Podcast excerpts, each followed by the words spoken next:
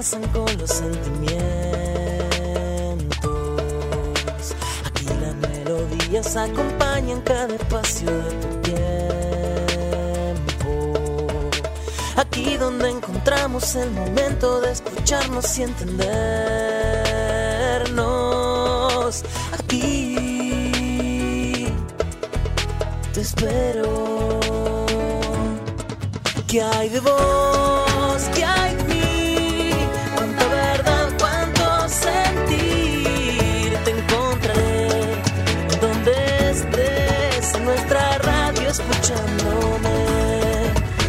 Radio Brisas,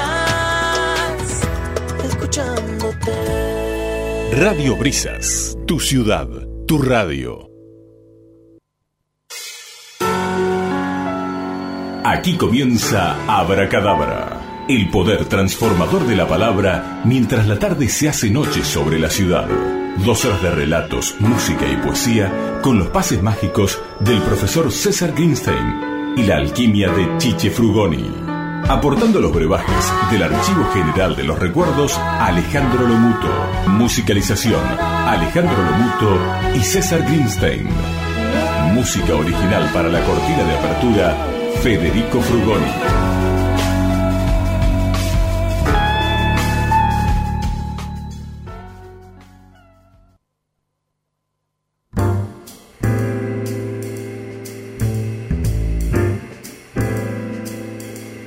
Buenas tardes a todos. Un sábado más con Abra Cadabra. ¿Cómo le va, profesor? Pero ¿cómo le va, don Chiche? ¿Cómo anda usted y dónde anda usted? Y como los últimos fines de semana que quedan ahora en Buenos Aires, haciendo el espectáculo con Sergio Bonal en la calle Corrientes, en el Teatro Picadilly, nos queda este fin de semana y el que viene, y ya después me quedo en Mar del Plata y, y poder acompañarlo en el estudio, profesor. Bueno, así, así me gusta, porque la verdad que acá con lo extrañamos, lo extrañamos mucho. Este, no es lo mismo estar eh, sin usted acá en el estudio, pero bueno, entendemos que usted es un hombre que trabaja mucho. La verdad que el otro día estuve haciendo, tengo el teléfono que me marca los kilómetros recorridos, ¿vio?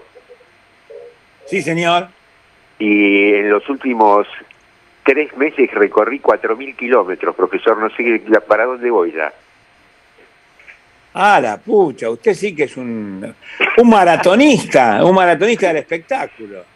Una cosa increíble, increíble. Bueno, bueno, vamos a ver si, lo, si tenemos suerte de escuchar al señor Alejandro Lomuto, que también está seguramente a algunas, algunas cuadras de donde está usted, no sé cuántas, porque también está en la ciudad de Buenos Aires. Así que, ¿cómo le va, don Alejandro?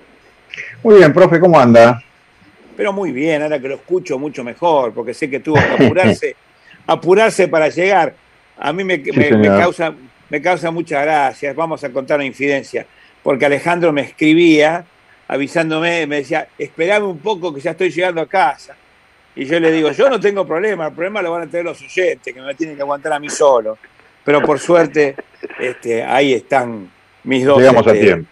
eh, mis, mis dos compañeros para tirar paredes juntos. Bueno, quiero, este, yo voy a eh, mandar un saludito. ¿Me deja mandar un saludito, Chiche? Pero cómo no.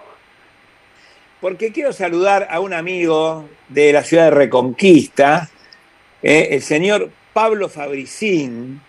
Es un muy buen amigo este, que nos escucha, que ha tomado la costumbre, espero que sea para él una sana costumbre, pobre Pablo, de escucharnos todos los sábados desde hace un tiempito.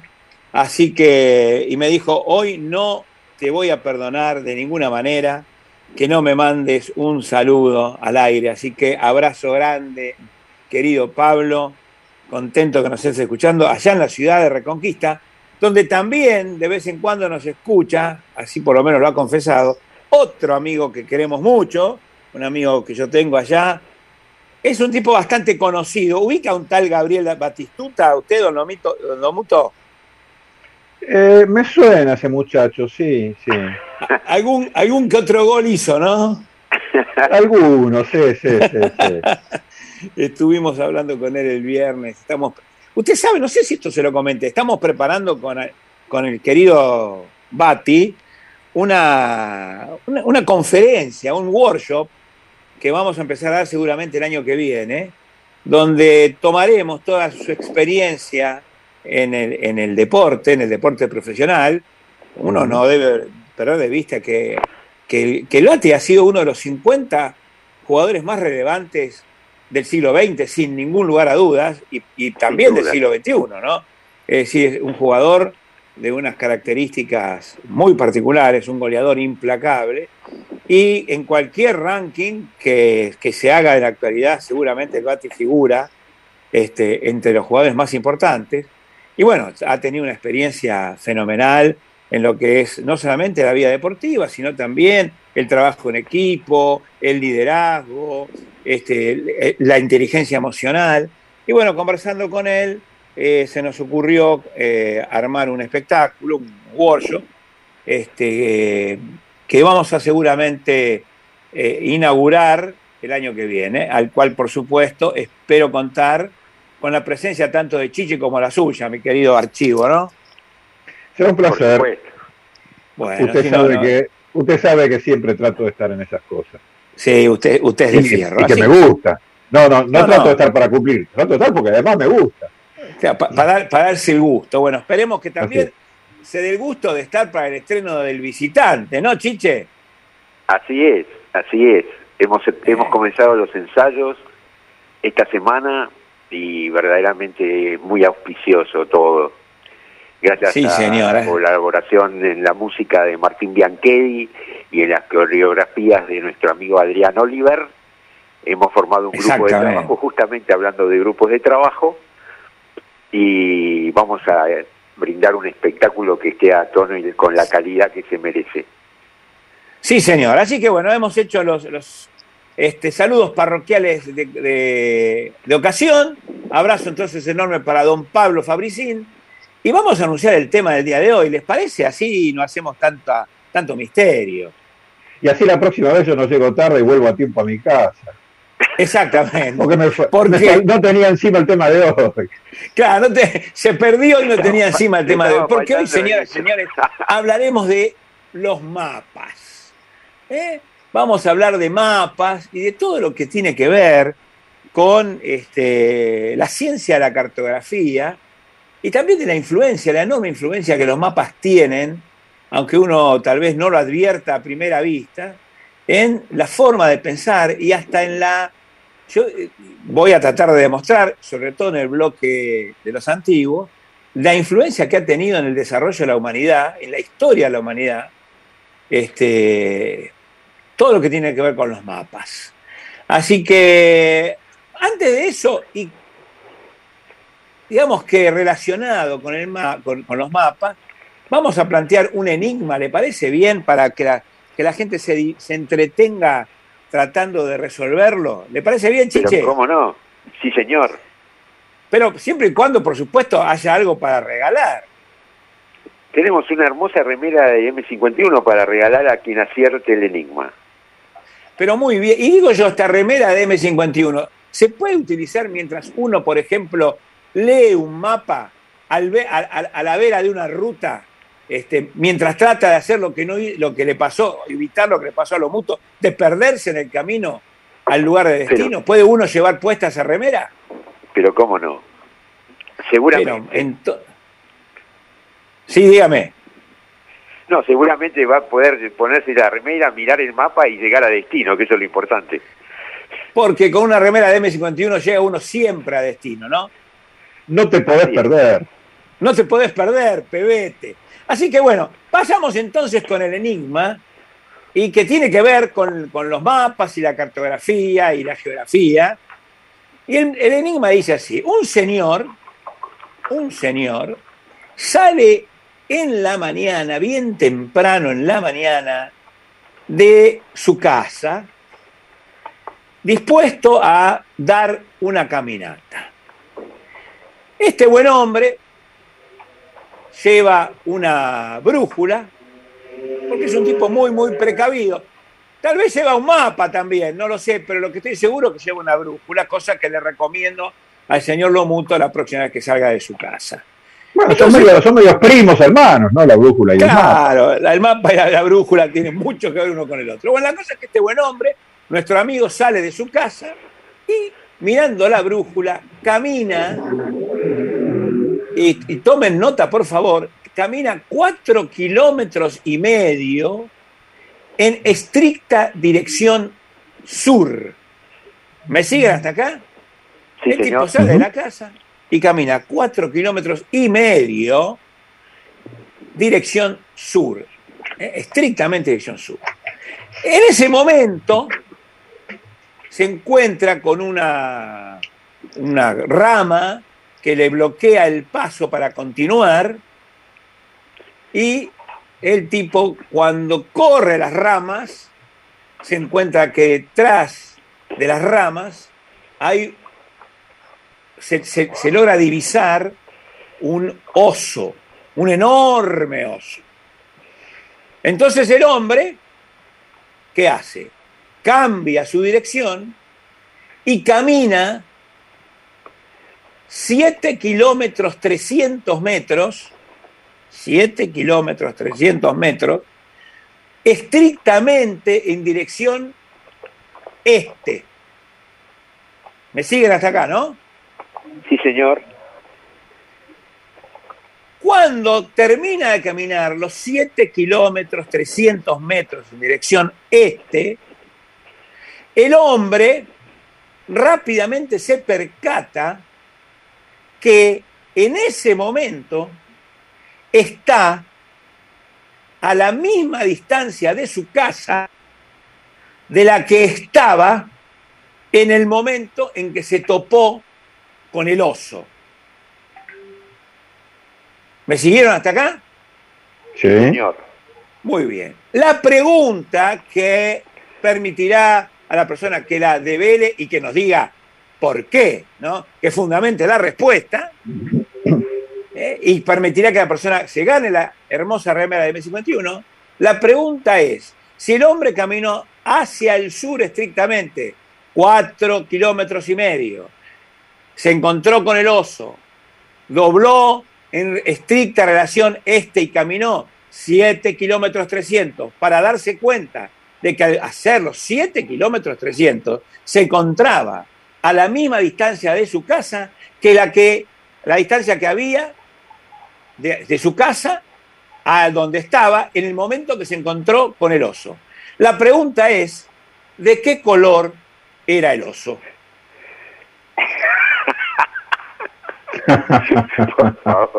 Señores, no es para reírse, sobre todo si uno se encuentra con semejante oso. Así que le pido, por favor, Chiche, dígame a qué número puede llamar para que las personas nos digan el color del enorme mamífero. Van a tener que llamar al 2234-985-985, WhatsApp de Brizard pueden dejar ahí un audio o, directamente escribir el resultado del, problema. Muy bien. Ahora, es muy importante que nos digan por qué. No tienen colores al azar, sino que fundamenten la razón por la cual eligen un, determinado color. ¿Le gustó el enigma, don Alejandro? Eh, sí, pero me desorientó completamente. Yo creía que me había orientado. y ahora, para poder orientarlo, pasemos entonces al tema del día de hoy, que son los mapas. Y dígame una cosa, ¿usted tiene algo para, para, para introducirnos en esta ardua tarea de explorar este tema?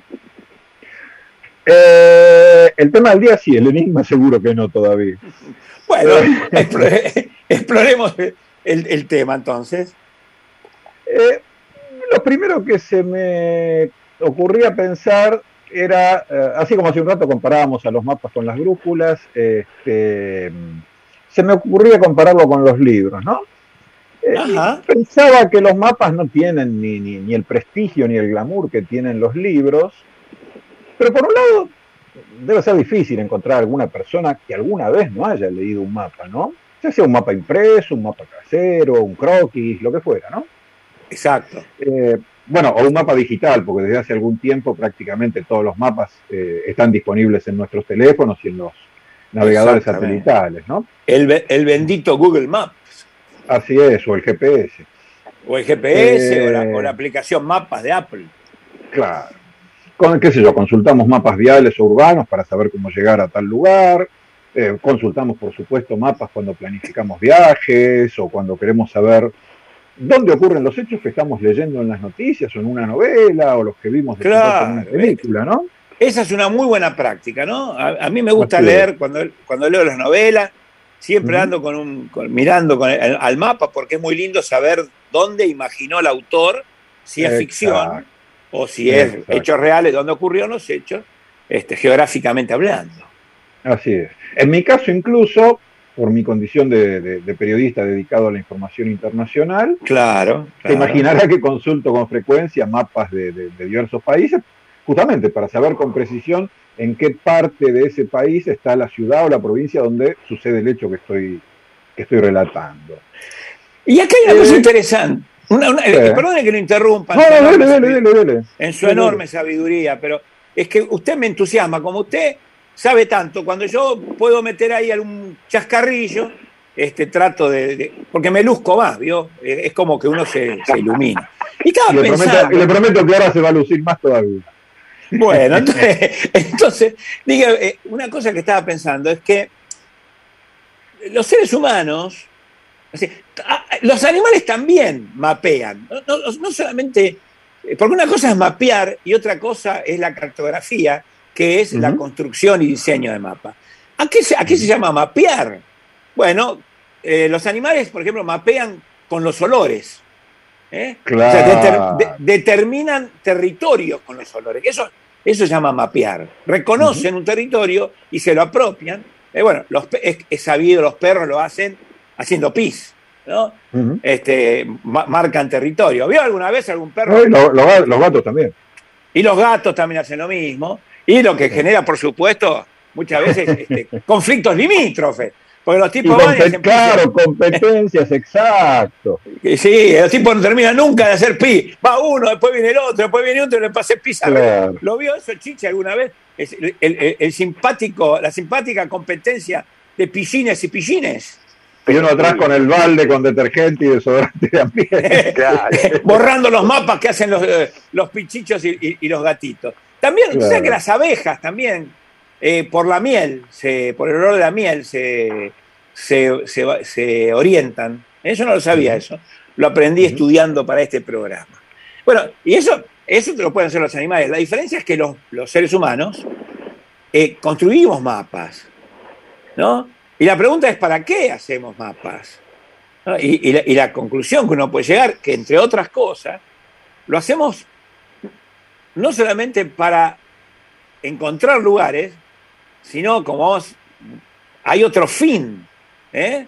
que pasaré a decir inmediatamente después que usted me complemente, porque usted me dijo que había este, otra cosa que me quería contar con respecto a la comparación de los mapas y de los libros. Sí, y creo que va por el lado de lo que usted está diciendo. Ah, mire. Eh, sí, porque del mismo modo que comparé recién a los mapas con los libros, se me ocurrió compararlos también con el lenguaje. Y- me parece que esto tiene que ver con lo que usted acaba de decir.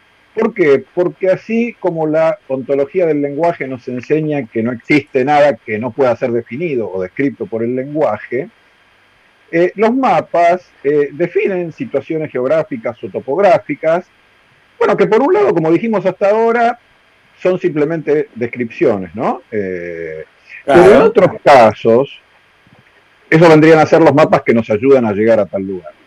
Pero en otros casos, especialmente en los mapas políticos, lo que contienen no siempre son descripciones, sino que a veces configuran eh, eh, situaciones eh, precisamente de marcaciones de territorio, como decíamos recién de los animales, Claro. que pasan a ser situaciones discutibles, sobre todo entre países limítrofes que se disputan territorios o zonas marítimas, ¿no? Exactamente. Eh, pero mucho más lejos en el tiempo, incluso, eh, cuando por supuesto la- la- lo que podríamos llamar la tecnología cartográfica no, no, no tenía el desarrollo que tiene hoy, este, y, Exacto. y- y el conocimiento en general del, del mundo no era el que tenemos hoy, los mapas describieron situaciones que luego se verificaron incorrectas, ¿no? Totalmente, claro. Eh, por ejemplo, porque había muchos fenómenos que todavía no se habían comprobado, como el caso de que la Tierra no es plana, eh, porque buena parte del mundo todavía no se había descubierto. Eso es muy importante, muy importante. Eh, o simplemente, como decíamos, porque no existían los instrumentos de medición suficientemente precisos que, que tenemos hoy y los mapas se hacían a ojo. Eh, al ojo supu supuestamente experto, por supuesto, de los cartógrafos, pero con la falta de información propia de, de cada época. Exactamente, exactamente. Por ahí va la cosa. Por ahí va la cosa.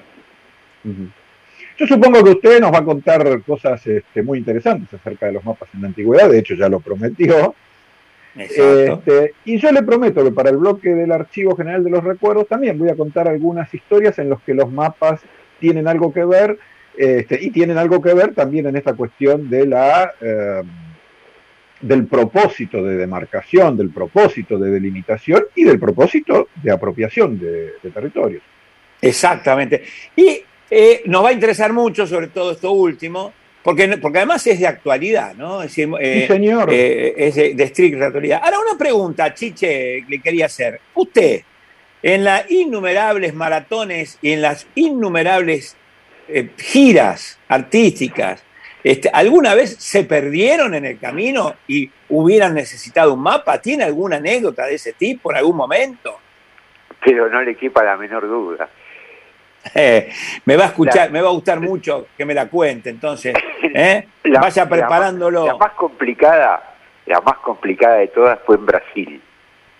¿Qué le pasó en Brasil? Nos, nosotros habíamos organizado una gira por todo el sur de Brasil, Ajá. Hasta, hasta, San Pablo, eh, para todos los colegios maristas brasileros de las ciudades más importantes. Ajá yendo hacia la ciudad de Santa Cruz, donde hay un importante colegio marista, nos metimos en una, un camino de montaña, que encima llovía, como llueve en Brasil, que no se veía nada. Ajá. Entonces agarramos una montaña equivocada. No. Hicimos 200 kilómetros para el centro de Brasil y nunca llegamos a la función que teníamos que hacer, la tuvimos que hacer al día siguiente. Uy, uy, uy. Muy perdidos. Eh, me imagino sí, cuando descubrieron en, que habían camino de cornisa y con lluvia, imagínense. Uy, esto me hace acordar una, una anécdota muy graciosa. Este, porque, porque, esto, a ver, ahora lo cuenta gracioso. Me imagino que en ese momento habrá sido un dolor no, de cabeza no. fenomenal. ¿no? Dramático. Claro. Ahora, yo tengo una anécdota muy buena, que le va, creo que le va a causar gracia. Es absolutamente real lo que yo le voy a contar. ¿Usted se acuerda, ustedes lo saben, eh, Chiche y Alejandro, que hubo una época más joven yo era y viajaba mucho por, bueno, por la Argentina con mis conferencias y con mis cursos. Y se acuerdan que yo tenía un chofer, que era el querido Carloncho. Sí, señor. Bueno, más, más de una vez he, he, integrado ese equipo y esos viajes. Exactamente, usted ha viajado conmigo en más de una oportunidad. Pero en con Carloncho con, y sin Carloncho. Con Carloncho y sin Carloncho, pero esta vez íbamos en la, en la, en la camioneta, en, en la van, y uh -huh. estábamos yendo, estábamos llegando, estábamos por Santiago del Estero, y nos dirigíamos a Tucumán. Yo tenía que dar una conferencia en Tucumán. Y entonces nos paran en la ruta, ¿vieron, ¿vieron esos, esos piquetes ridículos que hace la policía del lugar que viene uno manejando, lo paran y le preguntan, ¿a dónde va? ¿Y de dónde viene? Como si importara, porque es, es nada más una cosa. Bueno, eran, eran, yo me acuerdo que era alrededor de las 2 de la tarde. Tenía, yo venía medio dormido. Y entonces, pero yo venía sentado al lado de Carloncho, Carloncho manejando. Y nos para un policía provincial, pobre, y nos dice la pregunta de rigor. ¿A dónde va? Entonces yo, se me ocurre para jorobar, le digo, a Ushuaia. No. La cara, sí, pero se lo dije totalmente serio. La cara del hombre, cuando le digo Ushuaia, nos mira, nos mira y dice, ¿cómo a Ushuaia? Dice, ¿pero de dónde viene? Le digo, de Mar del Plata. Dice, pero no, dice el tipo, es para el otro lado. y yo le digo a Carloncho, yo con mi mejor cara de póker le digo a Carloncho, viste Carloncho, yo te dije en esa rotonda que, que era para el otro lado. El tipo no sabe la cara que puso, no, pero ¿y ahora qué van a hacer? Bueno, después cuando, cuando le dijimos que era un chiste, el tipo se mataba de la risa. Tanto es así que nos quedamos charlando después un rato del clima, de dónde se comía un rico, un rico chivito, de dónde se servían las mejores. No, no, fue una, una un- la verdad, nos hicimos amigos del hombre. Porque dice, la verdad, nunca, el tipo dice, nunca me habían dicho una cosa así. Dice, yo cuando usted me dijo Ushuaia, yo dije, estos dos tarados, ¿para dónde van? Menos mal que Así- tenía buen humor el, el hombre, porque Sí, Sí, nada, pero aparte yo enseguida le dije, no, ahora estoy cargando. Y el tipo se reía. Más, imagínate, dos de la tarde, no pasaba ni el loro. El tipo Claro. estaría más aburrido que nosotros. Así que encontró dos locos que iban para el lado de Ushuaia. Pero bueno, para, hacer, para terminar este primer bloque, yo le decía, y con usted con mucha inteligencia y mucha sabiduría, decía, hablaba de los mapas, que no, so- no, no son simplemente para encontrar lugares donde llegar, sino muchas veces para plantear otras cuestiones. Y también los mapas a veces son para, no para descubrir, sino para estar en condiciones de, de ocultar cosas sí, que señor. no, que no queremos que los demás encuentren, pero que Sí, nosotros señor. queremos poder encontrar tiempo después. Sí, señor. ¿eh? Claro, y este es el caso, Totalmente. por ejemplo, de los mapas que hacían los piratas. Claro. ¿eh? Esos mapas, ¿se acuerdan cuando en nuestra niñez jugábamos, no?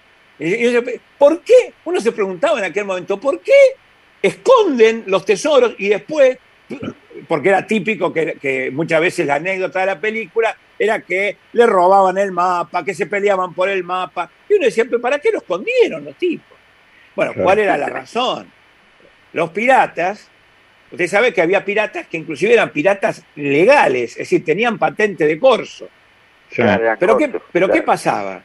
A veces robaban más de lo que tenían permitido. O sea, lo- los piratas tenían un, un límite para, por como era, porque había una parte que tenían que dársela a la corona, a la corona que los habilitaba.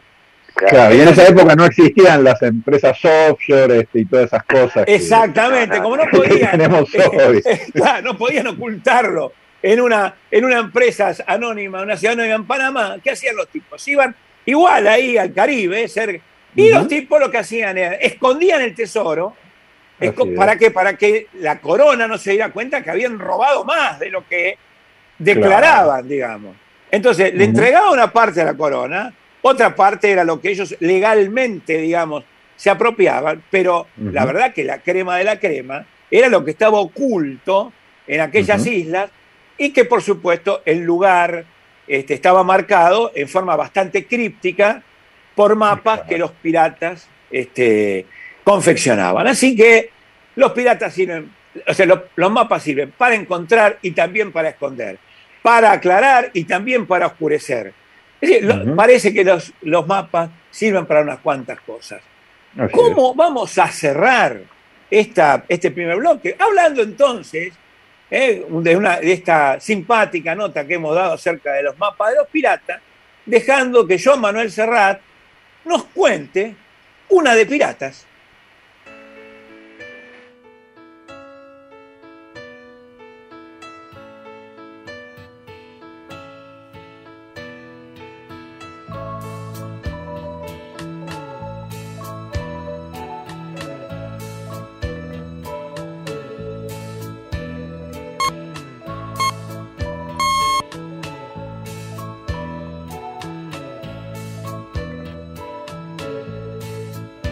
Todos los piratas tienen un temible bergantín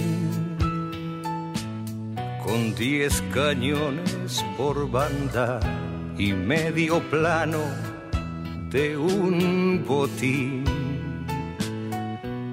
que enterraron a la orilla de una playa en las Antillas.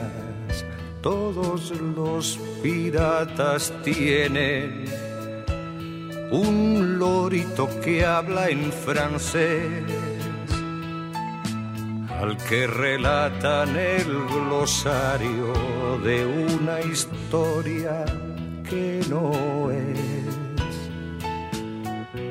la que cuentan del corsario, tampoco lo contrario. Por un quítame esas pajas te pasan por la quilla, pero en el fondo son unos sentimentales que se graban en la piel a la reina del burdel y se la llevan puesta a recorrer los mares. Marchando una de piratas, larga vida y gloria eterna para hincarles de rodillas hay que cortarles las piernas.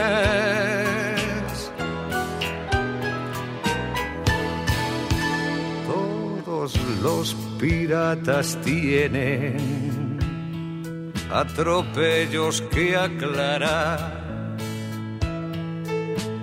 Deudas pendientes y asuntos de los que mejor no hablar.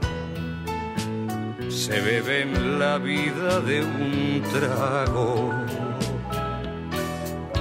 y se ríen con descaro hasta que un día temblando en la popa de un velero la encuentran y traicionando la ley del filibustero. No reclaman el rescate y rehuyen el combate. Cuando los piratas son hombres enamorados de una piel que huele a jademines, rompen promesas con sus hermanos de ayer y huyen al amanecer. Un puerto que aún no ha puesto precio a su cabeza marchando una de piratas. Nadie doblegó su espada y bastó una mujer hermosa para cortarles las alas.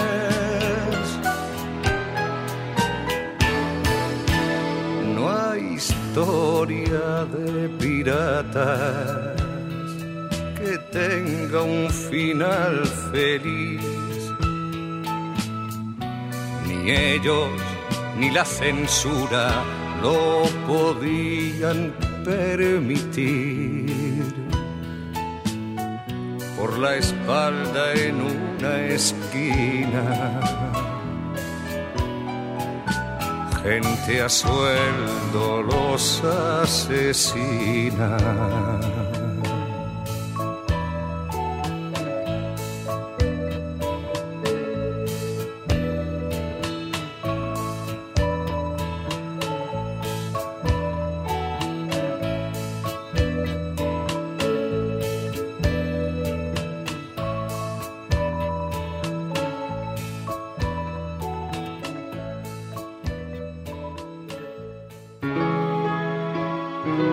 Cometido el peor pecado que un hombre puede cometer. No he sido feliz. Jorge Luis Borges.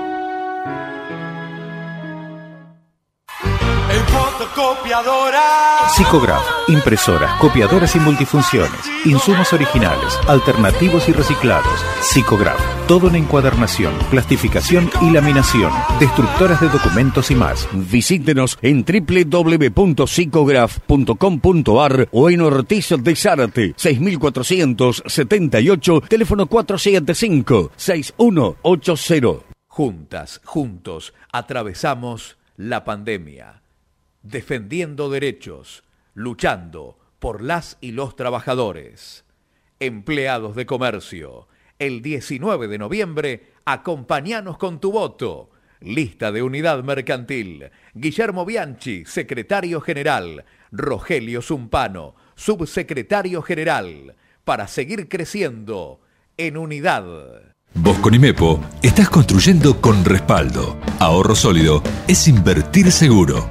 IMEPO, 47 años. Cumaná, la mesa de los argentinos. Cumaná, la mesa de los argentinos. Cumaná, la mesa de los argentinos. Si en tu cocina hay cumaná, en tus comidas siempre hay amor. Proba nuestras conservas de frutas, verduras y pescados y descubrí nuestra nueva línea de productos sin TAC. Cumaná. Sabores que nos unen. Con Librería Luro podés quedarte en casa y comprar todo lo que necesites como si estuvieras en nuestro local. Nos haces pedido por WhatsApp al 223 5 37 6304 y lo podés pagar desde casa con todas las promos de tarjeta o en efectivo y lo pasás a retirar o te lo llevamos. El envío hasta puede ser sin cargo superando los 2 mil pesos. La verdadera comunicación es una idea puesta a funcionar en el tiempo. No es suficiente el impacto. Llamar la atención una vez no alcanza.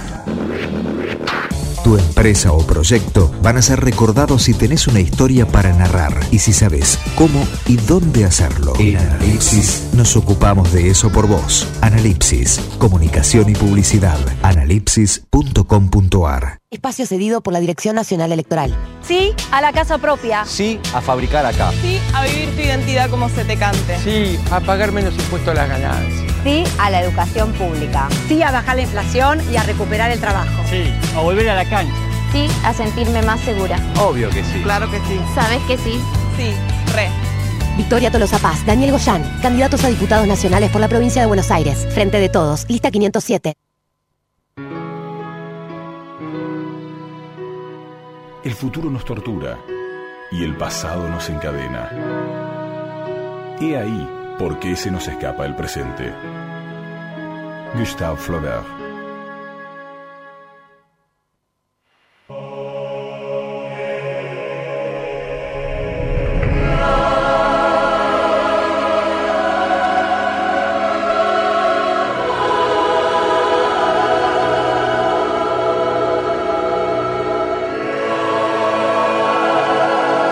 Quiero contarle, Chiche, que hoy tenemos un gran desafío, y lo mismo le voy a contar a usted, don Alejandro, porque hablar de mapas en el bloque que normalmente dedicamos a los antiguos, bueno, es, no voy a decir que es una, un, contrase- un contrasentido absoluto, pero tiene sus bemoles.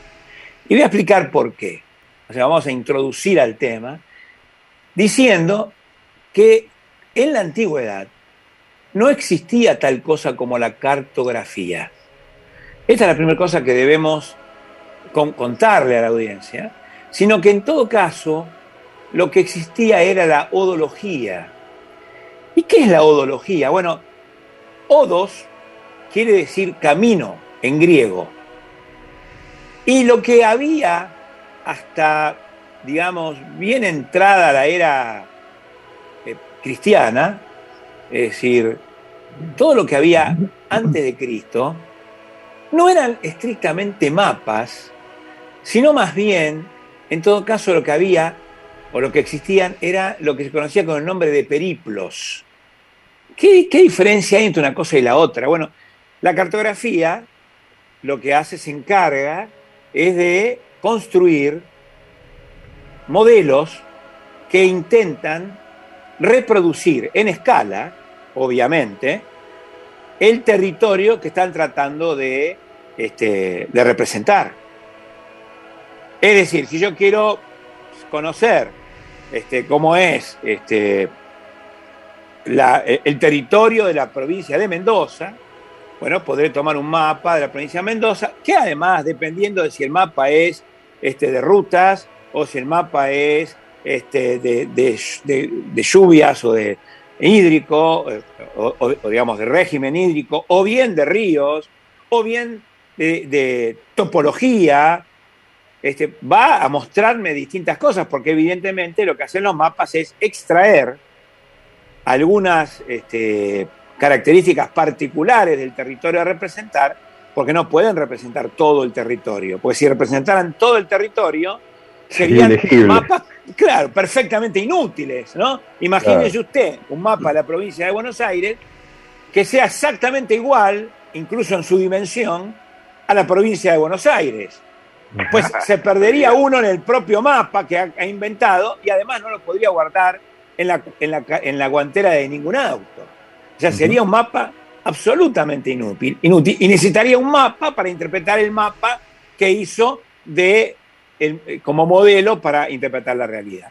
Así que la ortografía lo que busca es, sin embargo, representar con cierta este, fidelidad, eh, aunque en escala, el territorio que está tratando de mostrar. En cambio, la odología lo que hace es mostrar la forma de llegar a un lugar. Es decir, son esquemas que nos permiten, por ejemplo, usted quiere llegar, está en, qué sé yo, en la ciudad de Chascomús, y dice, y nunca vino a Mar del Plata, entonces le pregunta a la persona que está ahí en el Automóvil Club de Chascomús, dígame maestro, ¿cómo hago para ir a Mar del Plata? No me dibuja. Y el tipo no le va a dibujar un mapa de la ruta, le va a dibujar seguramente una línea con un lápiz, una línea negra, con un lápiz, recta, este, y le va a poner, este, mire, más o menos a esta altura va a cruzarse con Castelli, después aquí va a tener la ruta 41, después este, va a, llegar a Dolores, y, y le pondrá algunos nombres, ¿eh? pero eso no pretende ser la representación fidedigna de el, eh, del territorio que usted va a recorrer. Sin embargo, es tremendamente útil porque usted va mirando y con eso va teniendo un control de si efectivamente está yendo para el lado de Mar del Plata o, como decíamos Carloncho y yo, estamos equivocados y en lugar de ir para Tucumán estamos yendo para, para Ushuaia. ¿eh? Para eso le sirve. Eh, eh, uno de los ejemplos es, por ejemplo, Cri- Crinágoras, ya en el siglo IV antes de Cristo, en su antología palatina, este, pide instrucciones para viajar. Él dice que necesita reunirse con unos amigos que hacía mucho tiempo que no veía y se iban a reunir en Italia. Por supuesto, él no está en Italia. Entonces le pide a Ménipo, que es un viajero muy documentado de la, época, que le describa un periplo por las Islas Cícladas y la antigua Esqueria. ¿eh?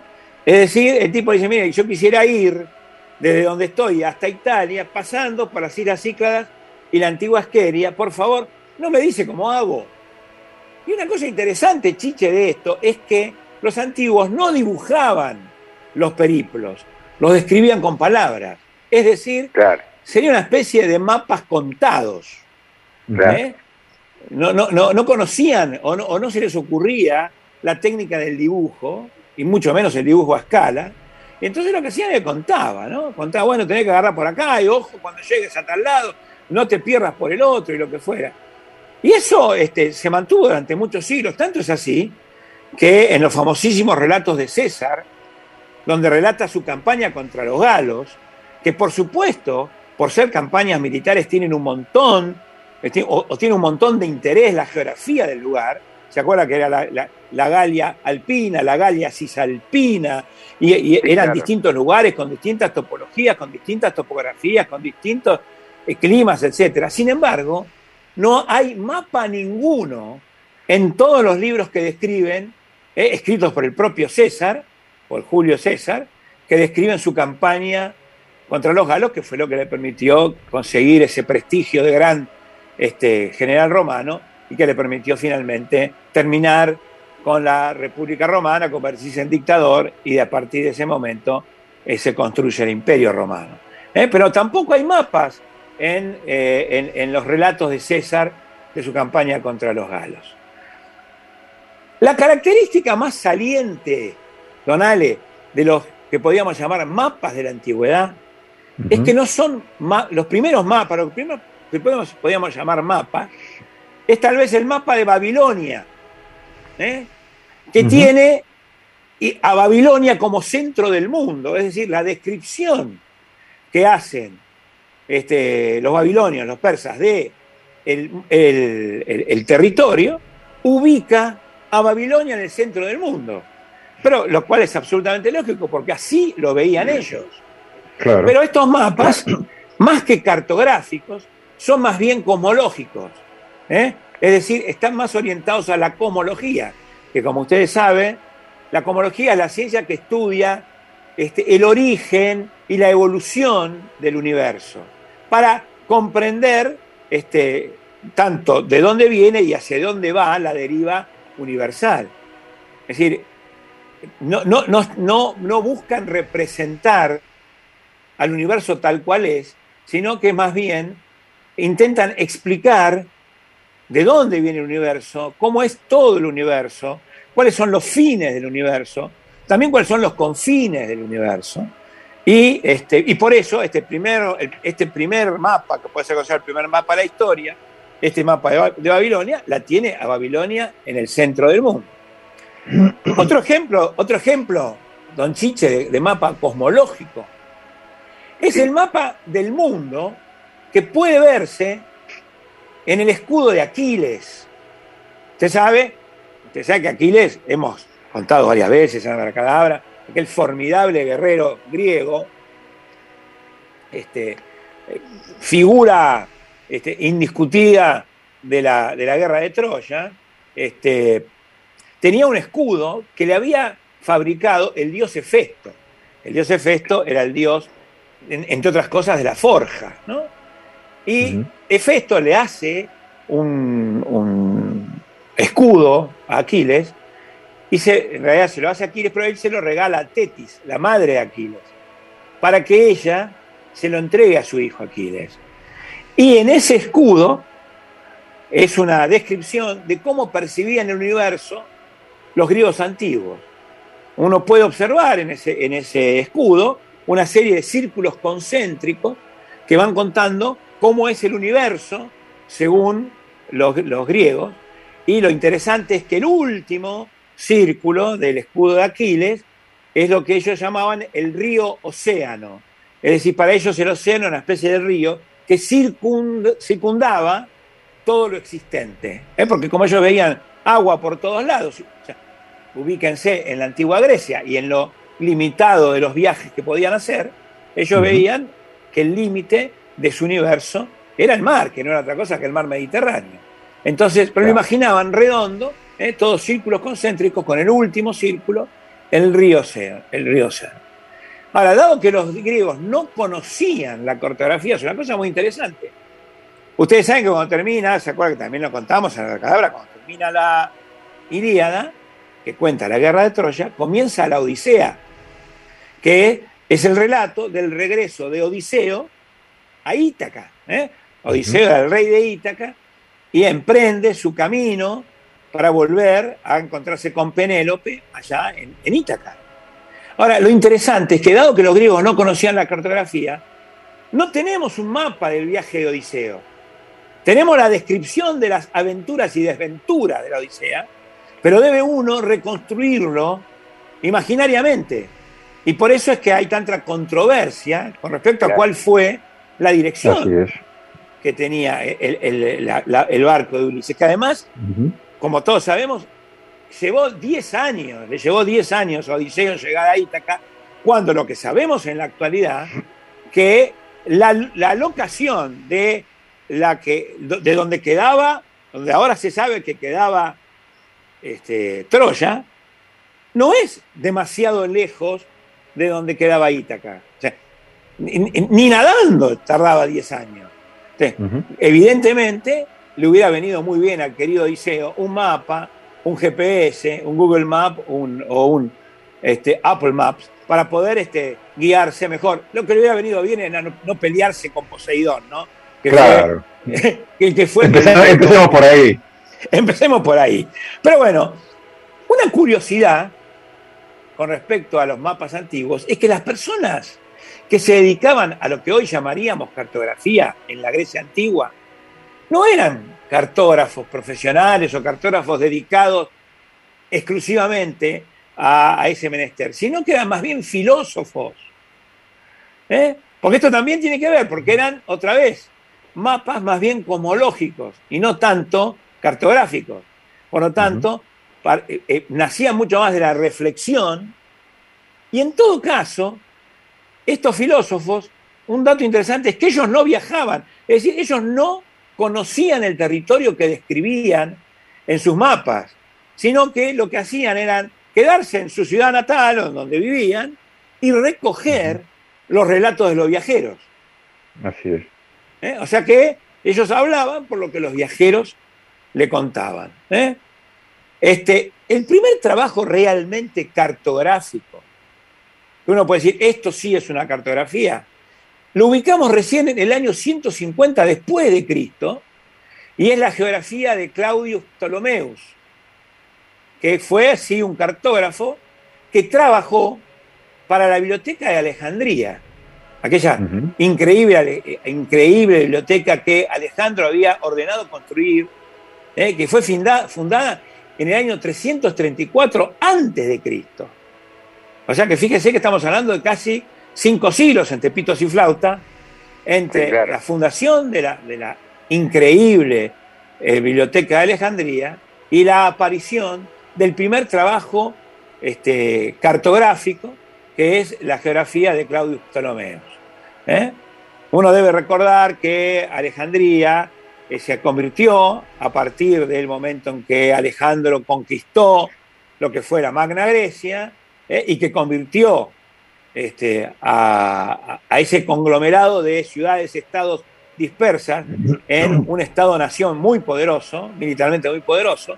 Y bueno, y Alejandría se convirtió en el centro económico y cultural del mundo, y bueno, y tuvo este, tal vez un momento más glorioso con este, el apogeo de la biblioteca de Alejandría.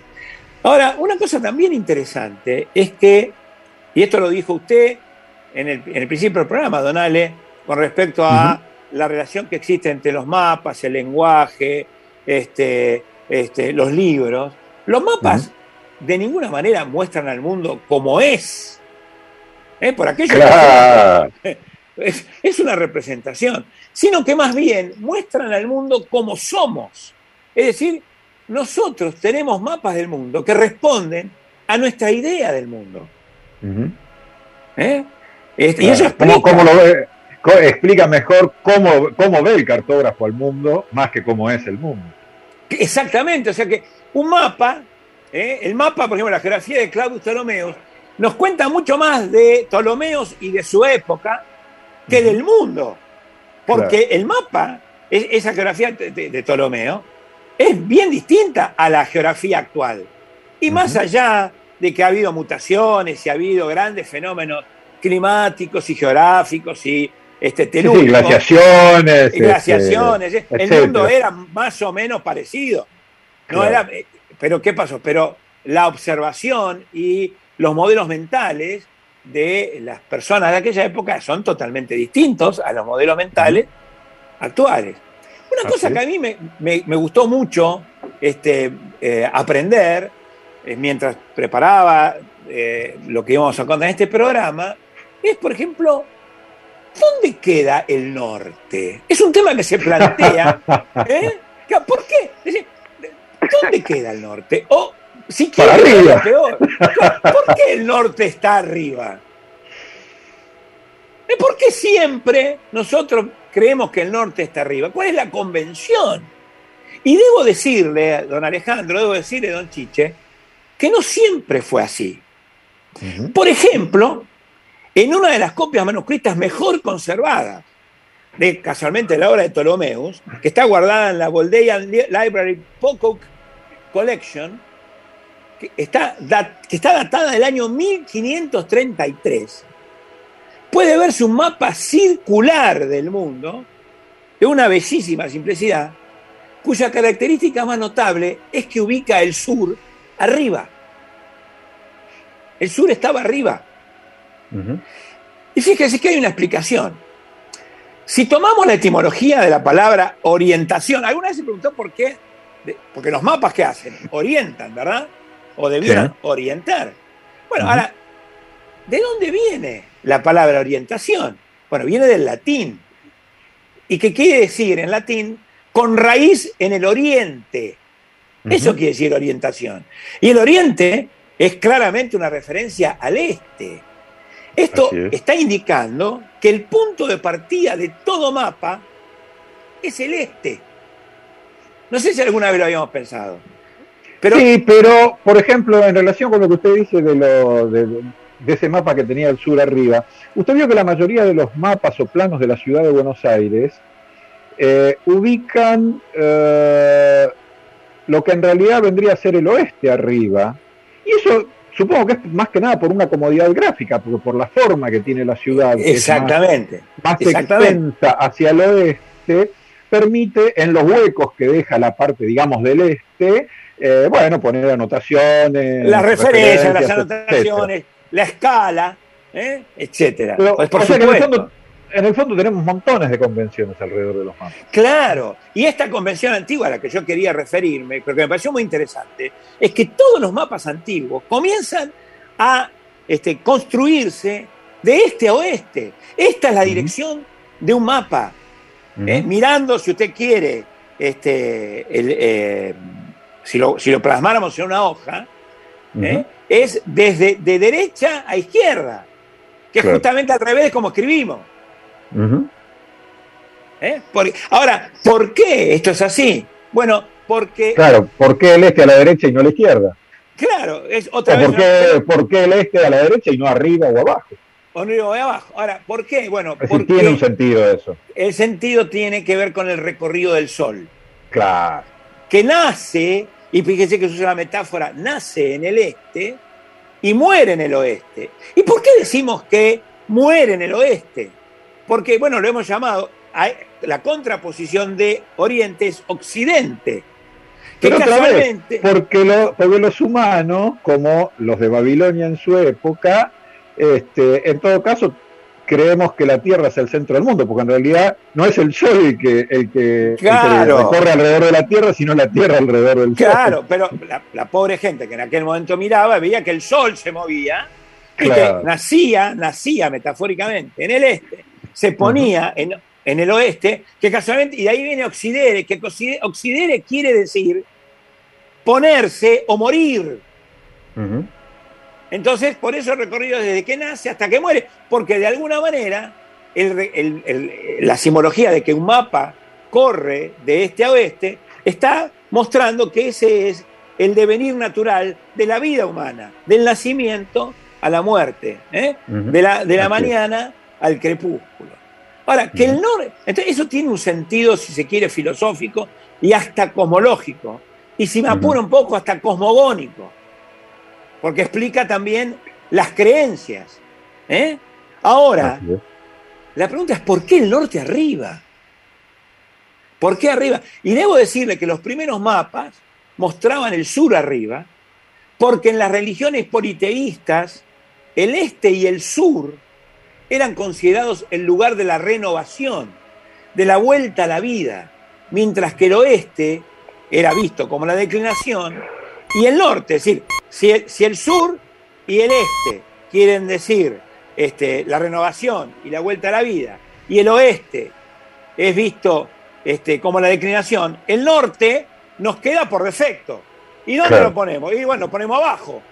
Claro. Porque pusimos uno a un lado, uno al otro, y pusimos el sur arriba, el norte por defecto, que era visto como la oscuridad y lo malvado.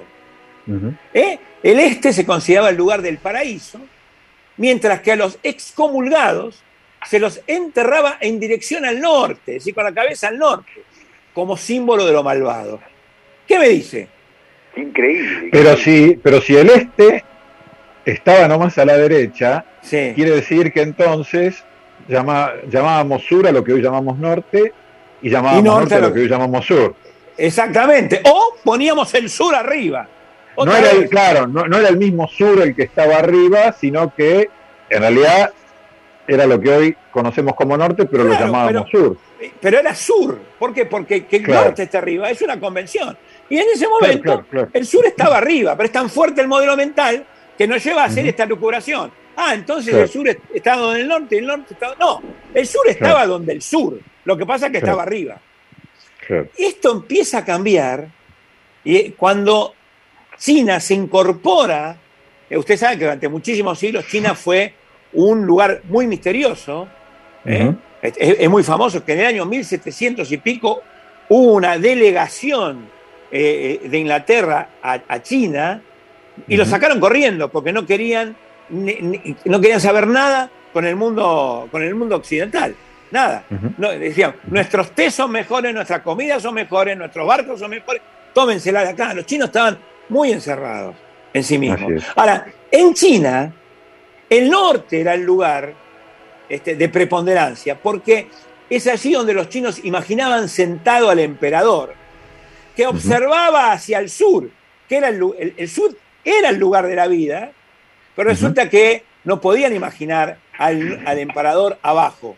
Entonces lo, lo invirtieron, lo ponían al emperador, al emperador arriba, sentado en el norte, mirando hacia abajo, hacia el sur, en el cual estaban sus súbditos. Y yo tengo para mí que esta es la visión actual, que tal vez se la debamos a ese modelo mental imperial chino. ¿eh? Es muy Hoy probable que nos, que nos ha llevado incluso a, a considerar la palabra norte como sinónimo de rumbo, de objetivo. de- Exactamente, de don destino. Alejandro. Exactamente. Cuando dice, ¿cuál será mi norte? ¿Eh? Claro. Pensando en el destino, pensando en el rumbo, o hasta en la meta. Me he fijado un norte. Y por Es supuesto, verdad, arriba nos parece siempre mejor que abajo. Porque, por ejemplo, la tabla, ¿por qué las tablas de, este, que se confeccionan para los equipos de fútbol no son de arriba para abajo? ¿Por qué el primero está arriba y no está abajo? Claro. Es una convención. ¿Por qué los que se van al descenso son los que están abajo? Bueno, más, de una vez yo, más de una vez empecé a leerla por abajo, le confieso. bueno, yo, yo me imagino. Pero, a ver, voy a hacer un chiste este, que a muchos no va a gustar, pero este, seguramente este, habría que preguntarle a, las a- a algún hincha de River por qué los, del, los, del sur- los que están abajo se fueron al descenso. Eso es lo que yo no sé. Podrían ser los que están arriba. ¿eh? Entonces, este, déjeme pasar mi aviso, porque ya que en época donde, no- no- donde nos va tan mal a nosotros, algún chiste a los primos tenemos que hacerle. Pero bueno, este, la cosa es que el norte, por convención, pareciera que está arriba y que entonces es mejor y domina. ¿eh? Y uno debe recordar, sin embargo, como dice, nos recuerda Joan Manuel Serrat, que el sur también existe. Por supuesto, los mapas han resultado esenciales en la expansión de las fronteras y también en las búsquedas arqueológicas. Imagínese usted, don Chiche, un arqueólogo que está perdido en el medio del desierto de Egipto ¿eh? y no sabe para dónde agarrar. Sería imposible que alcanzara algún éxito en sus búsquedas y en, sus- en sus recorridos. Por lo cuanto, los mapas, e inclusive los mapas arqueológicos muy antiguos, han permitido y han guiado a las expediciones arqueológicas más famosas a alcanzar este, descubrimientos notables en la, en la- para la humanidad que nos han permitido entender también el origen de nuestra civilización, las raíces de nuestra civilización y a partir de eso la posibilidad de diseñar el futuro, cosa que hubiera sido imposible sin la existencia de los mapas. Así que me pareció interesante contar todo esta, esta- este recorrido en la antigüedad de los mapas y cómo hemos de cerrar este, este bloque de la antigüedad. Bueno, en honor de los mapas y la arqueología, esto último que he dicho, vamos a escuchar la música, este, la banda de sonido original de el que es el tal vez el arqueólogo más famoso, por lo menos en lo que tiene que ver en la filmografía. ¿eh? Lo que vamos a escuchar es la banda original de las películas de el arqueólogo, el doctor Indiana Jones.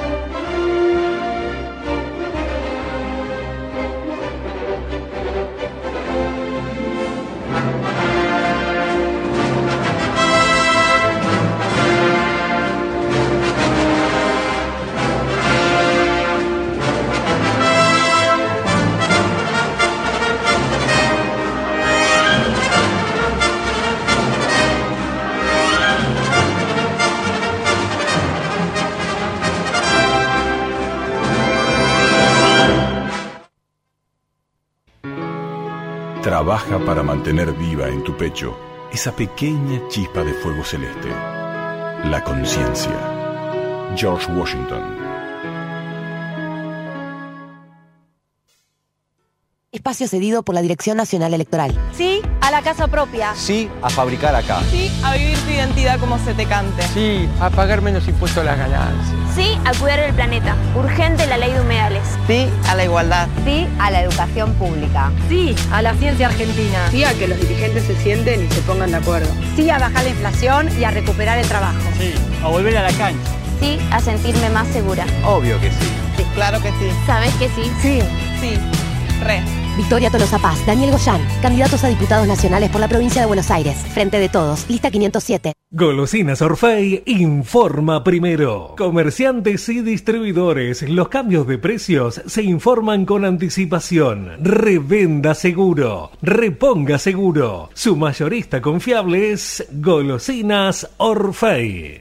Mueblería Los Hermanos sigue con los mejores precios. Bajo mesada, un metro veinte con dos puertas y tres cajones, 8.890 pesos. A la cena, dos puertas a 2.999 pesos. Silla, caño, tapizada, 2.450 pesos. Cajonera con cuatro cajones, 4.999 pesos. Solo en Mueblería Los Hermanos. Juan B. Justo 3024, teléfono 482-1636. WhatsApp 223-512-0126. Willy Barbieri te propone una tarde haciéndonos compañía, un viaje constante entre la radio y vos. Hola amigos, ¿cómo les va? Soy Torri. Les quiero contar que este sábado de 14 a 17 voy a estar por Radio Brisas en Haciéndonos Compañía con Willy Barbieri. Él les voy a adelantar cómo va a ser el espectáculo que vamos a hacer con Miguel Ángel Cheruti en el Teatro La Campana y un montón de novedades les voy a adelantar que vamos a tener para este verano. Ahí voy a estar por Radio Brisas. Haciéndonos compañía con Willy Barbieri todos los sábados de 14 a 17 por Radio Brisas. Tu ciudad, tu radio. Ladrillos, cal, cemento, pana, panarello. Comprale a Panarello. Avenida Luro 8590. Consultanos por los materiales para tu obra con importantes descuentos. Ladrillos, cal, cemento, pana, panarello. Oferta. Ladrillos de 12 por 18 por 33 desde 55 pesos. Sí, 55 pesos. Visite nuestra web y lo esperamos en Luro 8590. Teléfono 410-7879. Más amor, menos odio. Vives en tu hogar. Cuando elegís IBES menos odio, elegís dar más amor. IBES. Encontrarnos en las redes sociales como Ives Mar del Plata. ¿Estás buscando atención médica accesible y con profesionales de primer nivel? AMOF es la mejor opción. Te brinda atención ambulatoria en nutrición, ginecología, odontología, descuentos en perfumería, farmacia y mucho más. Y lo mejor, vas a poder pagarlo sin esfuerzo. AMOF pensó en todo. Vos relajate. Conoce el plan Vive y Vive Plus en www.amov.org.ar o en las redes. AMOF, mutuamente solidarios. Llegó a Mar Chiquita Marchi TV, la señal de televisión que nos reúne a todos los marchiquitenses, con contenido 100% original donde vos sos el protagonista. Disfrutala gratis en la web en www.marchitv.ar, también en YouTube y también a través de las señales de cable de Coronel Vidal, General Piram, Mar Chiquita, Vivo y Mar de Cobo. Marchi TV, la señal de televisión de la gente del partido de Mar Chiquita. La gente buena, si se piensa un poco en ello, ha sido siempre gente alegre. Ernest Hemingway. Tengo los dedos de tanto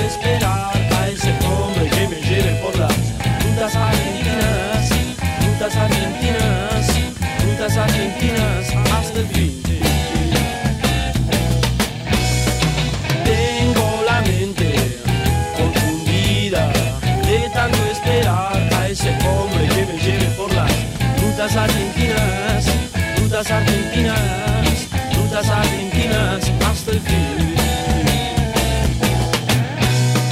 Chicas y muchachos nos esperan allá, llevamos buenas cosas, llevamos buenas cosas. Chicas y muchachos nos esperan allá, pero nadie nos quiere llevar. Tengo los dedos. ¿Qué épocas aquellas, se ale? ¿Se acuerda, ¿Se acuerda de esta canción tan popular en nuestra niñez y nuestra adolescencia? ¿Cómo no acordarme, eh? De El Rutas- Almendra. Así es, Rutas Argentinas, grabada en 1970 por, por Almendra, el conjunto que lideraba el enorme Flaco Spinetta. Flaco Spinetta, sí señor. ¿eh? Llevamos buenas cosas, llevamos Llevamos buenas cosas, pero nadie las quiere llevar. Todos los que alguna vez hemos salido a manejar por las rutas argentinas hemos llevado un mapa en la guantera del auto. Eh, por Sí, supuesto, en los tiempos en que no había navegadores GPS, ¿no? Otra vez. Eh, del mismo modo que cuando debíamos ir a un lugar que no conocíamos en nuestra ciudad o cerca, consultábamos los planos de las respectivas ciudades, que eh, son mapas urbanos, ¿no?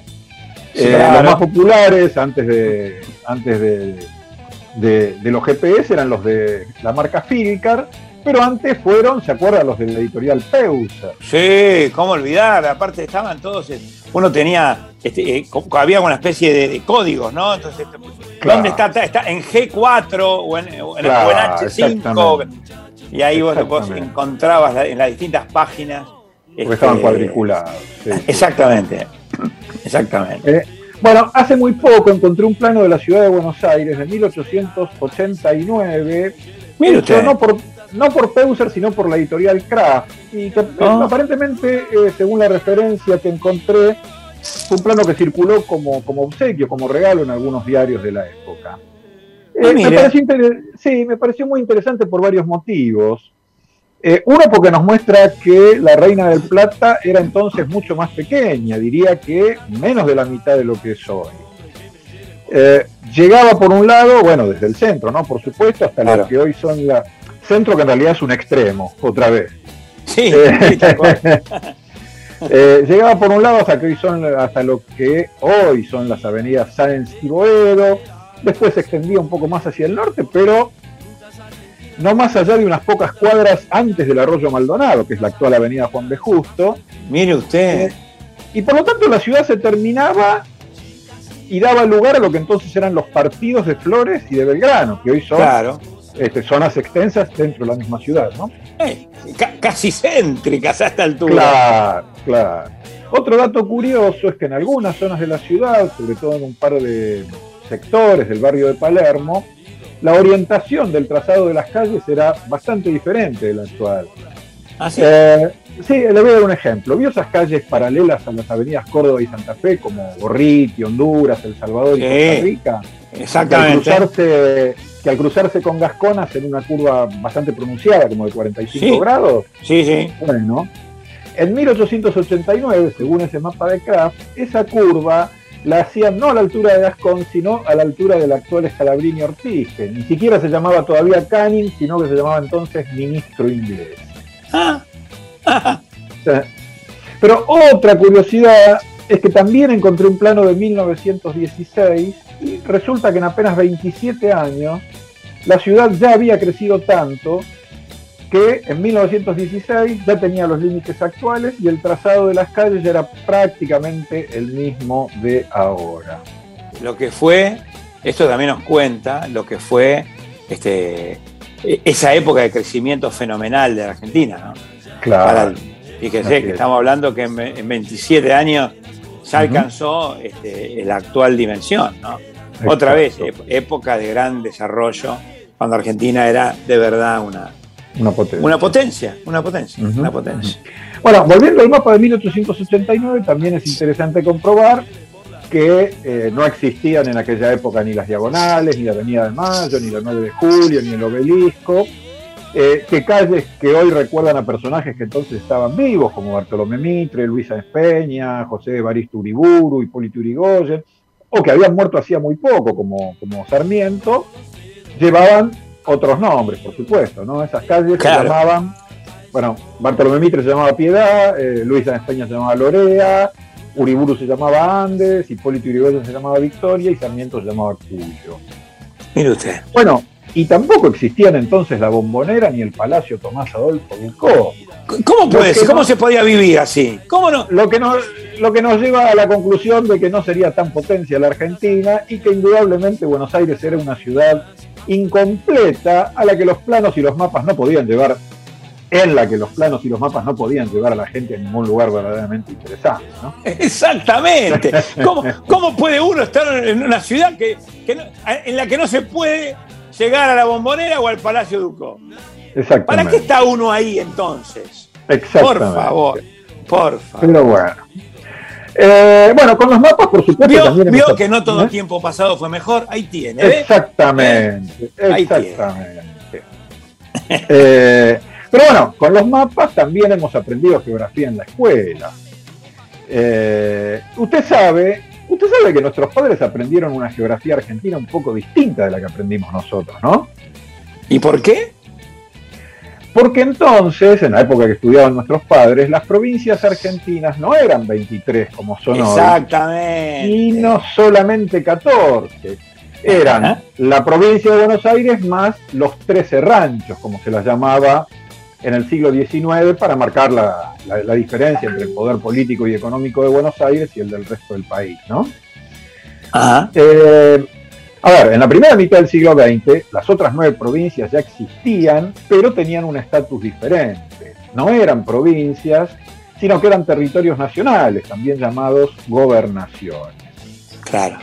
Bueno, en realidad en algún momento fueron 10 y no 9, porque entre 1900 y 1943 existió el territorio nacional de los Andes, Ajá. eh, que no era, no era- no era pequeño, ¿eh? Por ejemplo, era, era tremendamente más grande que Tucumán. Eh, cuando se disolvió el territorio nacional de los Andes, sus más de 62.000 kilómetros cuadrados fueron repartidos entre Catamarca, Salta y Jujuy, que sí ya eran provincias. Ajá. Eh, pero bueno, lo- las provincias que no eran provincias y que eran territorios nacionales, de las que existen hoy, eran Formosa, Chaco, Misiones, La Pampa, Río Negro, Neuquén, Chubut, Santa Cruz y Tierra del Fuego. Claro, ah, esto es interesante, Alejandro, porque si uno mira, como dice usted, que mira los mapas de la época pretérita, antes que eso ocurriera, uno también tiene no solamente eh, eh, un pantallazo de, de- de cómo era, es porque eso no cambió, o sea, topológicamente es lo mismo.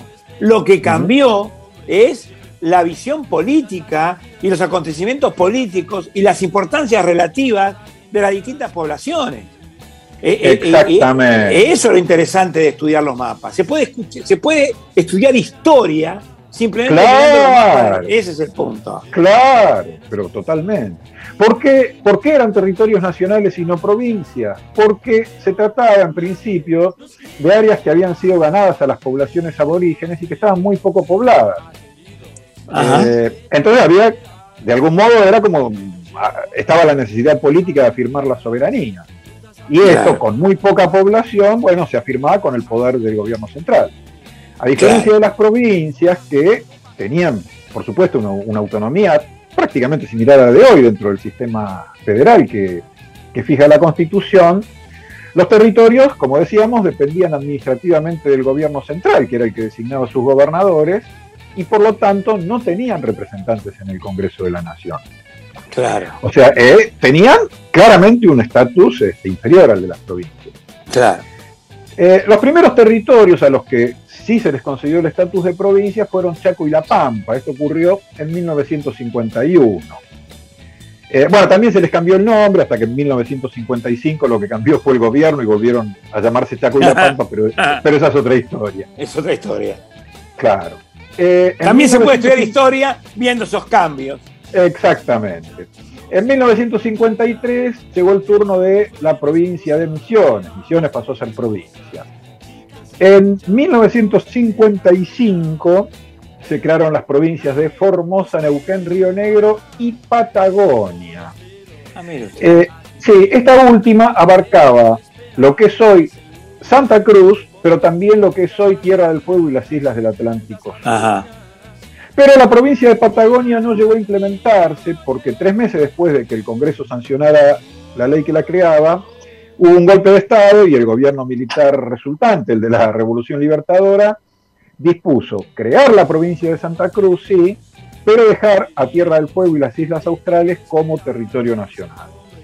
Eh, como usted recordará, recién en abril de 1990 el Congreso sancionó la ley que convirtió en provincia al conjunto Claro. que integra Tierra del Fuego, los archipiélagos y también, por supuesto, la porción argentina de la Antártida. Antártida. Eh, y bueno, ya que estamos hablando de las islas del Atlántico Sur, eh, permítame, si le parece, contar la historia, la parte más antigua de la historia de las Malvinas. Me parece, me parece. Porque en distintas épocas fueron objeto de disputa, no solamente entre la Argentina y Gran Bretaña, y es una historia en la que, por supuesto, tuvieron que ver algunos mapas, ¿no? Ajá. Eh, porque, bueno, ¿por qué? Porque como dijimos al principio del programa, a veces la cartografía describe realidades geográficas y topográficas, eh, pero a veces también describen realidades políticas parciales, tal como la de una claro. de las partes de un conflicto por la soberanía de una porción de territorio, de un espacio marítimo, Claro. y es entonces cuando entran en disputa los límites dibujados en un determinado mapa, o como en el caso de las Malvinas, incluso los nombres con que se denominan los lugares. Claro, claro. Los mapas eran un elemento político muy importante cuando los límites de los países no estaban tan claros, porque incluso los países recién estaban formándose o independizándose, y bueno, como decíamos antes, la, al mismo tiempo la tecnología cartográfica no estaba tan desarrollada. En las primeras décadas del siglo XIX, por ejemplo, cuando Gran Bretaña y Francia miraban con interés este, la Patagonia, Ajá. unos cuantos mapas británicos y franceses no incluían la Patagonia entre los dominios de la corona española o después de las incipientes provincias unidas.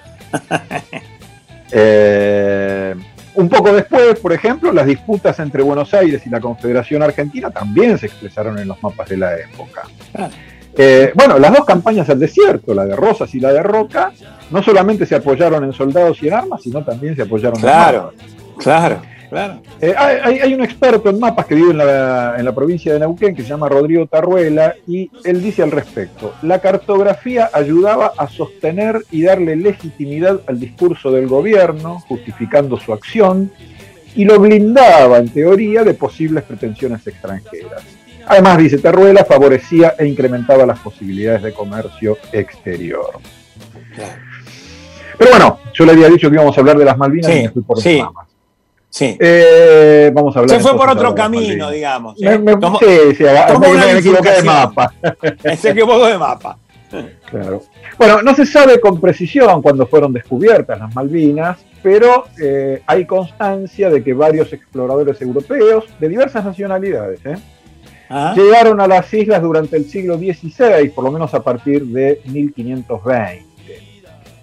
Eh, en el siglo XVII, algunos mapas holandeses las identificaron como islas Sebald, eh, después de que en el año 1600 hubiera desembarcado allí, en ellas, el marino holandés Sebald de Beer. Claro. Que en aquel momento eh, lo- los holandeses decían, como todo el mundo sabe, las Sebal son holandesas. Claro. Eh, todavía no existía la denominación de, de Malvinas, ya vamos a ver cuándo. Claro, claro, por. Eh, en 1690, eh, bueno, llegó a, eh, a esas islas el inglés John Strong, quien bautizó como Falkland Channel al canal que separa las dos islas mayores, las dos islas más grandes del archipiélago, Sí. que es lo que los argentinos llamamos Estrecho de San Carlos. San Carlos. ¿Por qué lo llamó así? Lo llamó en homenaje a quien había financiado la expedición, que era un señor que se llamaba Anthony Carey y que era el quinto vizconde de Falkland. Claro. Eh, y es desde Eh, eh, entonces- acá, acá, acá hagamos una, una pequeña cosita, Ale. Claro. Esta costumbre, esta, esta es una costumbre muy típica de, de los ingleses, de llamar a los lugares no por el nombre de los individuos, sino por el lugar donde eran o conde o vizconde o, este, o duque o lo que fuera. Eso, eso explica por qué Nueva York, se llama. Nueva York se llama Nueva York, porque, Claro. en fin, eh, por- por- porque era por, era por él este, conde de York, o que era, eh, en este caso por el vizconde de, de Falkland, y así este, los distintos lugares, ¿no? Así es. Bueno, la cosa es que desde entonces, estamos hablando de 1690, la cartografía británica empezó a llamar de ese modo también a las islas. Eh, sin embargo, todavía en esa época no habían sido ocupadas por los ingleses. Claro.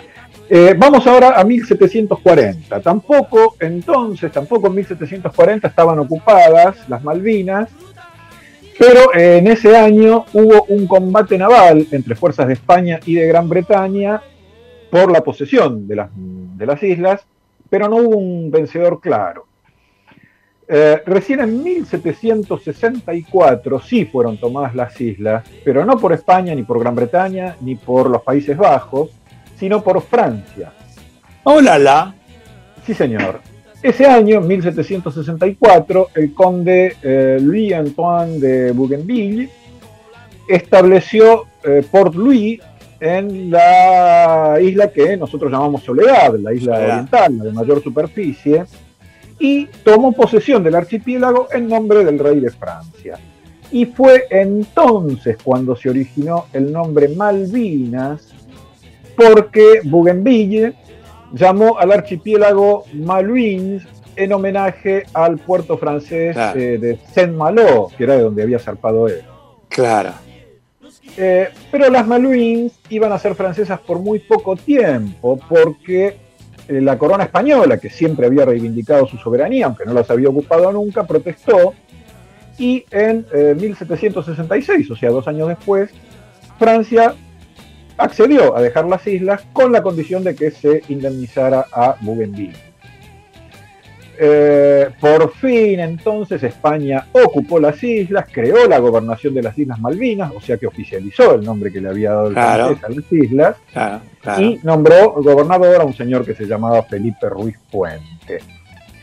Eh, pero paralelamente, a- como no, no- las comunicaciones no eran buenas en esa época, a comienzos de ese mismo 1766, una expedición británica, eh, al mando de John McBride, había instalado una guarnición militar y un grupo de colonos en lo que bautizó Port Egmont, que no estaba en la isla Soledad, sino en, eh, en la actual isla Trinidad, al noroeste de la, de la isla De la isla.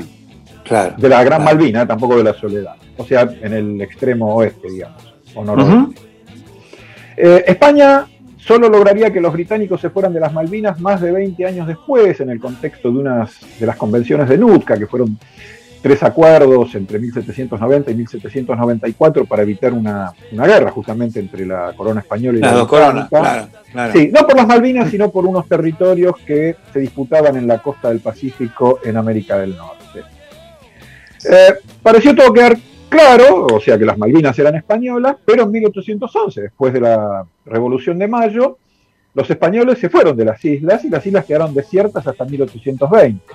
Recién entonces el gobierno de Buenos Aires mandó una fragata y tomó posesión. Después en 1823 mandó a Luis Bernet, a quien le concedió la explotación de los recursos de la zona y bueno, como sabemos, seis años más tarde lo nombró comandante Claro. político y Claro. militar del archipiélago, hasta que el 2 de enero de 1833 llegó la fragata de guerra de Clio, de- de- del Reino Unido, al mando del capitán John James Onslow, eh, quien por supuesto dijo que llegaba para reafirmar la soberanía británica y retomar la posesión de las islas en nombre de la corona británica, justamente. Eh, el jefe naval argentino de entonces, que se llamaba José María Pinedo, creyó que no iba a estar en condiciones de resistir la invasión y entonces resolvió embarcar a sus hombres y regresar al continente. Bueno, el, el resto de la historia de las Malvinas La- es bastante conocido, claro. claro, conocido. claro. Pero bueno, eh, decíamos que la precisión con que, con que pueden elaborarse hoy los mapas, gracias sobre todo a la tecnología satelital, no, no impide, como, como, como bien decía usted hace un rato, que sigan activos muchos conflictos de límites en todo el mundo, ¿no? Exacto. Eh, sin ir más lejos, en América Latina hay diferendos en curso, por ejemplo, entre la Argentina y Chile, entre Colombia y Nicaragua, entre Nicaragua y Costa Rica y entre Venezuela y Guyana, y no son los únicos, ¿no? Ajá. Eh, la Argentina y Chile tuvieron eh, históricamente unas cuantas controversias por límites, la mayoría de ellas ya está resuelta, pero bueno, como creo que todos debemos tener más o menos fresco, hace un par de meses, a fin de agosto, Chile publicó un decreto que actualizó una de sus cartas náuticas, o sea, uno de sus mapas oficiales, eh, agregándole una zona marítima que la Argentina considera como propia, y bueno, por supuesto ese decreto originó la, la previsible queja de la Cancillería Argentina. Pero no es el único conflicto vigente con Chile, porque hace un año fue al revés. Fueron las autoridades chilenas las que rechazaron un mapa argentino que incluye una porción de la Antártida que Chile reivindica como propia, porque hasta la Antártida llegan las diferencias por límites entre la Argentina y Chile. Eh, de todos modos, tal vez el diferendo de límites más singular, por lo menos en nuestra región, sea el que enfrenta a Venezuela y su vecina Guyana. Eh, pues es un conflicto muy antiguo, eh, pero que había estado siempre muy tranquilo y empezó a generar tensión hace bastante poco tiempo. Ah, cuénteme. le cuento. basada en un mapa de la corona española del siglo XVIII, Venezuela empezó en 1844 a reivindicar como propio el territorio del Esequibo o Guayana Esequiba. Eh, es una superficie de, ciento, casi 160.000 kilómetros cuadrados, que equivale a tres cuartas partes del territorio actualmente en poder de, de Guyana, y que nunca, jamás estuvo bajo soberanía efectiva ni de España ni de Venezuela. O sea, ah, mire usted. El reclamo de Venezuela es basado en aquel mapa del siglo XVIII. La cosa es que Venezuela buscaron resolver, eh, Venezuela y Guyana, perdón, los dos países buscaron resolver el conflicto mediante vías que no dieron resultado. Hubo un arbitraje en 1899, un acuerdo en 1966 que promovió negociaciones bilaterales y a partir de 1987 la gestión de buenos oficios de las Naciones Unidas. Pero, ya le digo, hasta ahí, si bien no, nunca hubo resultados, tampoco había habido mayor tensión. El asunto comenzó a cambiar en 2015, o sea, hace seis años, cuando la empresa estadounidense Exxon anunció el descubrimiento de petróleo en un bloque en el Océano Atlántico, que eh, no es un descubrimiento menor. Según el gobierno de Guyana, contiene reservas por 700 millones de barriles y según el Servicio Geológico de Estados Unidos, vendría a ser la segunda mayor área del mundo con petróleo crudo sin explorar. Eh, el gobierno de Guyana estimó que el valor de esa reserva puede llegar a 40 mil millones de dólares, equivalente a más de 10 veces el Producto Bruto de Guyana. Así que imagínense. Ahora vale la pena que haya atención, dijeron los tipos. Claro, claro. Bueno, en ese contexto, eh, la gestión de buenos oficios de las Naciones Unidas había quedado paralizada en 2014, después de la muerte del último jefe de la misión. Eh, en ese contexto, Guyana dijo que no estaba interesada en reactivar ese proceso, el de, las Naciones Unidas, y que la única opción para resolver el diferendo era llevarlo a la Corte Internacional de Justicia, que como sabemos tiene sede en La Haya, en los Países Bajos. Claro, claro. Eh, la Corte se declaró competente a fines del año pasado, de 2020, pero en Venezuela, cosa extraña, el gobierno de Nicolás Maduro y la oposición se pusieron de acuerdo en esto, para rechazar la decisión de la Corte de declararse competente, pero la mayoría de los países de la región respaldaron a Guyana y a la Corte. Eh, bueno, en septiembre del año pasado, Guyana y Estados Unidos acordaron establecer un patrullaje conjunto de la, costa de Guyana con el pretexto de, combatir el narcotráfico, pero esto ocurrió mientras Exxon está aumentando la producción de petróleo en aguas que son reclamadas por Venezuela. Eh, y a principios de este año la situación volvió a, tensarse con unos ejercicios militares de Guyana y un decreto de Venezuela que reivindicó derechos soberanos sobre aguas adyacentes a la costa de Guyana. Así que vamos a ver cómo, sigue esta historia que... Ah, lo, que estamos seguros, lo que estamos seguros, Donale, es que si uno agarra un mapa de Venezuela en la actualidad y un mapa de Guyana en la actualidad, en ese punto van a diferir, seguramente. Sí, y sí, y sobre todo cuando estamos hablando de que eh, el área en disputa equivale a tres cuartas partes de, lo que Guyana. Así que el, mapa de Guyana, Guyana va a tener una extensión y en el mapa de Venezuela, Guyana tiene apenas el 25% de Claro, lo, cual, lo cual explica nuestra tesis de que los mapas no muestran el mundo como es, sino al mundo como somos. Como, claro, como lo vemos, exactamente. Como, ¿eh? Bueno, dígame, se aproxima el final del bloque, ¿cómo lo va a hacer? Sí, señor. Bueno, como siempre, o como casi siempre, lo vamos a cerrar con una canción del repertorio tanguero. Eh, bueno, en este caso se trata de un vals.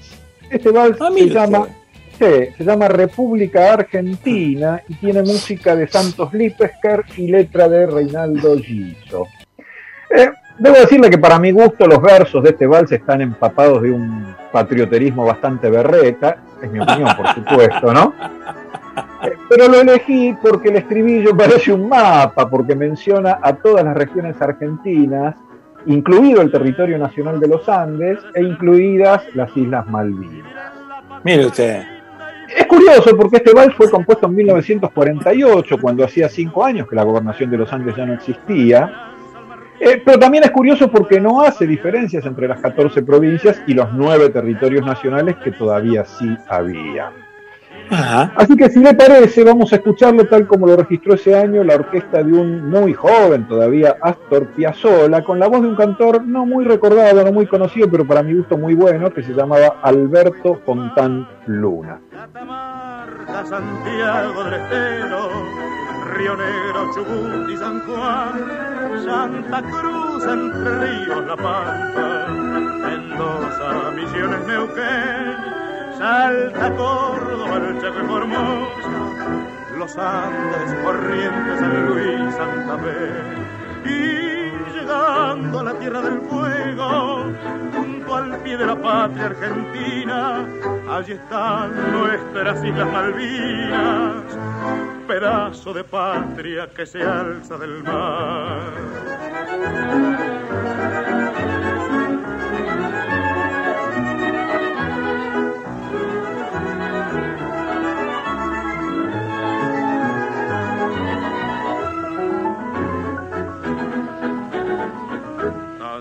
Solo luchamos, lo dice la historia, por la independencia, por la libertad. Y fue nuestro triunfo y fue nuestra gloria llevar a los pueblos hermanos la paz. Yo tengo la suerte de ser argentino, ser hijo de un pueblo que todo lo dio, un pueblo que teje su propio destino brindando su trigo, brindando su amor. Buenos Aires, hermosa, la grande, La Rioja, Jujuy, Tucumán, Catamarca, Santiago del Estero, Río Negro, Chubut y San Juan, Santa Cruz, Entre Ríos, La Pampa, Mendoza, Misiones, Neuquén, Salta, Córdoba, el Chaco y Formosa, los Andes, Corrientes, San Luis, Santa Fe. Y llegando a la Tierra del Fuego, junto al pie de la patria argentina, allí están nuestras Islas Malvinas, pedazo de patria que se alza del mar. Y viva mi patria, mi patria inmortal.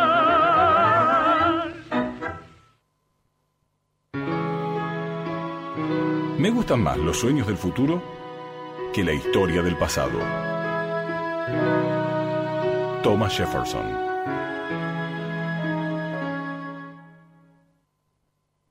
¿Necesita taxi? Mejor su taxi 476-2222. Baja la aplicación Su Taxi. Colegio Caraludmé. Vida en la naturaleza, educación en valores, pensamiento computacional, diseño, programación y sistemas de software. Nivel inicial, primario y secundario. Vacantes limitadas. Teléfono 464-3140. www.caraludme.edu.ar Limpimax, artículos de limpieza, perfumería, bazar y productos para piletas. Promoción súper económica. 5 litros de jabón líquido, 5 litros de suavizante, 5 litros de lavandina, 5 litros de desodorante para pisos, todo por 800 pesos. Visítanos en Avenida Mario Bravo 2733 o hacenos tu pedido por WhatsApp al 2235 27 20 97 y la llevamos sin cargo. Consulta por otras promociones en Facebook Limpimax Productos. Horario lunes a viernes de 8 a 18 y sábados de 9 a 14. Hay un lugar entre el campo y el mar donde vivir una experiencia única. Casa Pampa Chapalmalal. Casa de playa, spa, restaurante, exquisita gastronomía. Ruta 11, kilómetro 543. Reservas 223-669-9225. Casa Pampa Chapalmalal.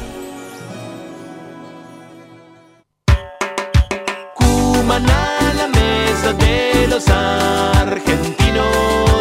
Cumaná, la mesa de los argentinos. Cumaná, la mesa de los argentinos. Si en tu cocina hay cumaná, en tus comidas siempre hay amor. Proba nuestras conservas de frutas, verduras y pescados y descubrí nuestra nueva línea de productos sin TAC. Cumaná. Sabores que nos unen. Espacio cedido por la Dirección Nacional Electoral. Sí a fabricar acá. Sí a vivir tu identidad como se te cante. Sí a bajar la inflación y a recuperar el trabajo. Sí, a volver a la cancha. Sí a sentirme más segura. Sí, re. Pablo Bey, Gabriela de María, candidatos a senadores provinciales por la provincia de Buenos Aires. Frente de todos, lista 507. A veces tenés el cuerpo en un lado y la mente en otro. Pero si eso pasa por un tema de salud, lo que necesitas es Cam Doctor de Medife para que puedas dejar las preocupaciones atrás y tu cuerpo y tu mente vuelvan a estar juntos. Cam Doctor es la telemedicina de Medife accesible desde cualquier lugar del mundo, desarrollada con Google Cloud y con el respaldo de Sanatorio Finoquieto. Medife está conmigo. Accede a Cam Doctor desde la web y app de Medife, disponible en Google Play y App Store.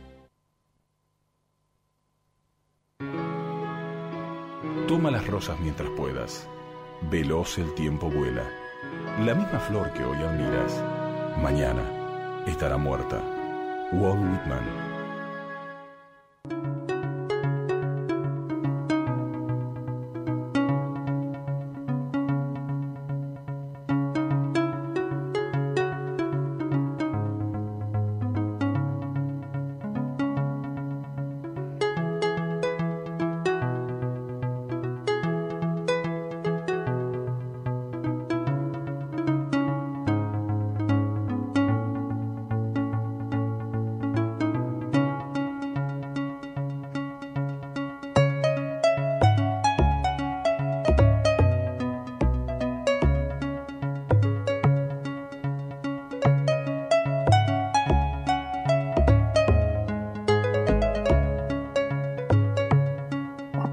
Aquí estamos en este bloquecito que este, se supone que teníamos que tener las respuestas de, del color del oso. ¿Usted lo sacó el color del oso, don Alejandro?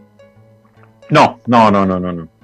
Bueno, eh, quiero contarle que prácticamente no. Bueno, nadie lo sacó, tenemos algunos saludos, pero voy a leer uno de ellos, por ejemplo. Nos saluda Omar desde Mario Bravo y Talcahuano, donde nos dice que. Dice, bueno, hola muchachos, Abracadabra.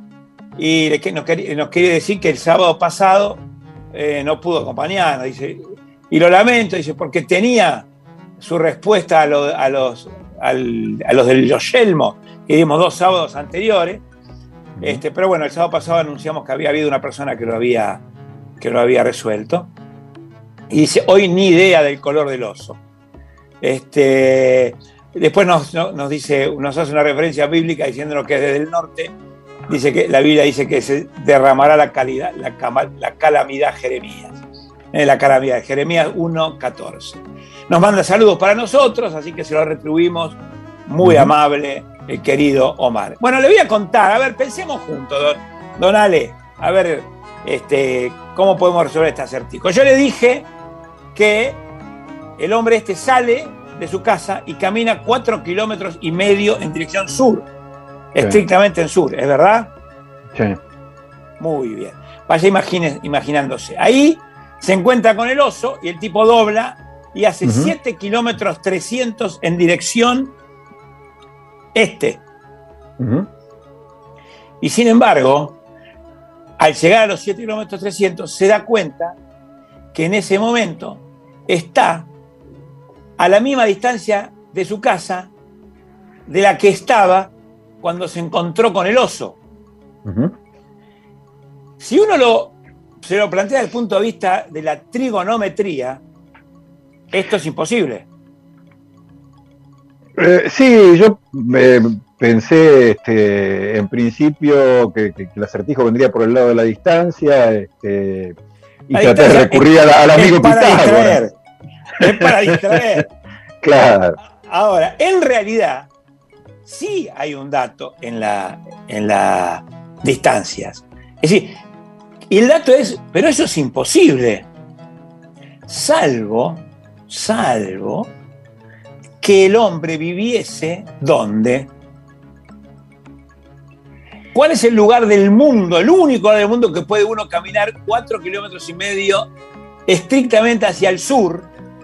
Luego recorrer, no importa la distancia que recorra en el sentido de los paralelos, y estar siempre a la misma distancia de su casa. El oso era blanco. El oso es blanco, sí señor, porque este señor vive justo arriba del Polo En Norte. el Polo Norte, claro. Y a cuatro kilómetros y medio del Polo Norte, difícilmente los osos tengan otro color que blanco. Son Claro. todos osos polares. Sí, Así que lo que parecía de solución imposible ¿eh? Es muy lindo, es uno de los acertijos más lindos y más divertidos que a mí Sí, siempre señor. me han hecho. Este, ¿Se acuerda que yo le dije que a mí me gusta mucho? Y mis alumnos me hacían Sí, acertijos. Este lo resolví. Este, porque una vez que uno resuelve unos cuantos después, casi todos tienen una, una misma lógica. No es que yo sea Claro, claro. es que resolví. Me, me- me- me distrajo el profesor Pitágoras. El profesor Pitágoras vino a distraerlo cuando en realidad debía haber sido este, un auxiliar suyo. Pero bueno, Así es, así es. ya dejaremos otros más complejos y de otros colores para próximos mapas, si le parece bien. Sí, por supuesto. Bueno, no vamos ¿Sabe- entonces. cuando, cuando, cuando, cuando dio el ejemplo del mapa, creo que usted se refería, puso el ejemplo de Mendoza, ¿no? De un mapa que Sí. reprodujera absolutamente todo lo que hay en un lugar, que el mapa sería tan complejo que sería inabordable. Me hizo acordar a lo que decía Borges de Funes, el memorioso. Eh, Claro. que, para, que para referir lo que había pasado en un día tardaba un día. Tardaba un día, exactamente. Claro. puntilloso y memorioso queda el hombre. Exactamente. Señores, vamos a ir al último bloque ya para despedirnos. Vamos a escuchar una, una linda canción y, y ya me acompaña en el, en el último ratito de Abracadabra, don Ale. Sí, en el último tramo del viaje, que, con el, mapa en la mano. del- esa con mapa en. Mapa en mano. Oh, yes, there must be a way to help me forget that we through. There must be a way to stop me from dreaming of you. There must be a star skies that isn't reflecting your eyes. I just don't know how to disguise how much I miss you. There must be a song that doesn't remind me of you. There must be a kiss to thrill me like yours used to do. I look for a way to be happy. Happy with somebody new. ¿Le gusta la cancioncita que elegí para el cierre, don Ale? Qué belleza lo que cantaba este tipo, por Dios. Por favor, ¿eh? Qué barbaridad, Luis Armstrong. Cantando una canción que se llama There Must Be a Way, que traducido al castellano es Tiene que haber una forma, o tiene que haber un camino, ¿no? Y me pareció que era una linda manera de cerrar nuestro programa, por lo menos musicalmente. Este, sobre todo por el título, lo que dice la letra no, no viene tanto a cuento, aunque en todo caso, cuando Luis Armstrong dice debe haber una manera o debe haber un camino, bueno, también se está haciendo un mapa mental de cómo, de cómo lograr este, salir del entuerto amoroso en el que se encuentra, ¿no? Claro, no, Porque, no- no bueno, siempre los mapas son cartográficos. Exactamente. pues, Y esto con esto, con esta reflexión final a la que usted acude y me ayuda, acude, acude y me ayuda, este, no siempre los mapas son cartográficos y tal vez los más interesantes no lo sean. ¿eh? Porque uno se hace a veces mapas de las distintas situaciones por las que atraviesa, para poder casualmente este, recorrerlas con cierta posibilidad de éxito, o al menos para minimizar el sufrimiento. Eh, lo- los mapas, además, yo reflexionaba, Ale, mientras preparaba el programa, también son la herramienta fundamental de los pioneros. Porque ¿qué sería? eh? ¿Qué sería de un pionero si no tuviese un mapa? Una hoja de ruta.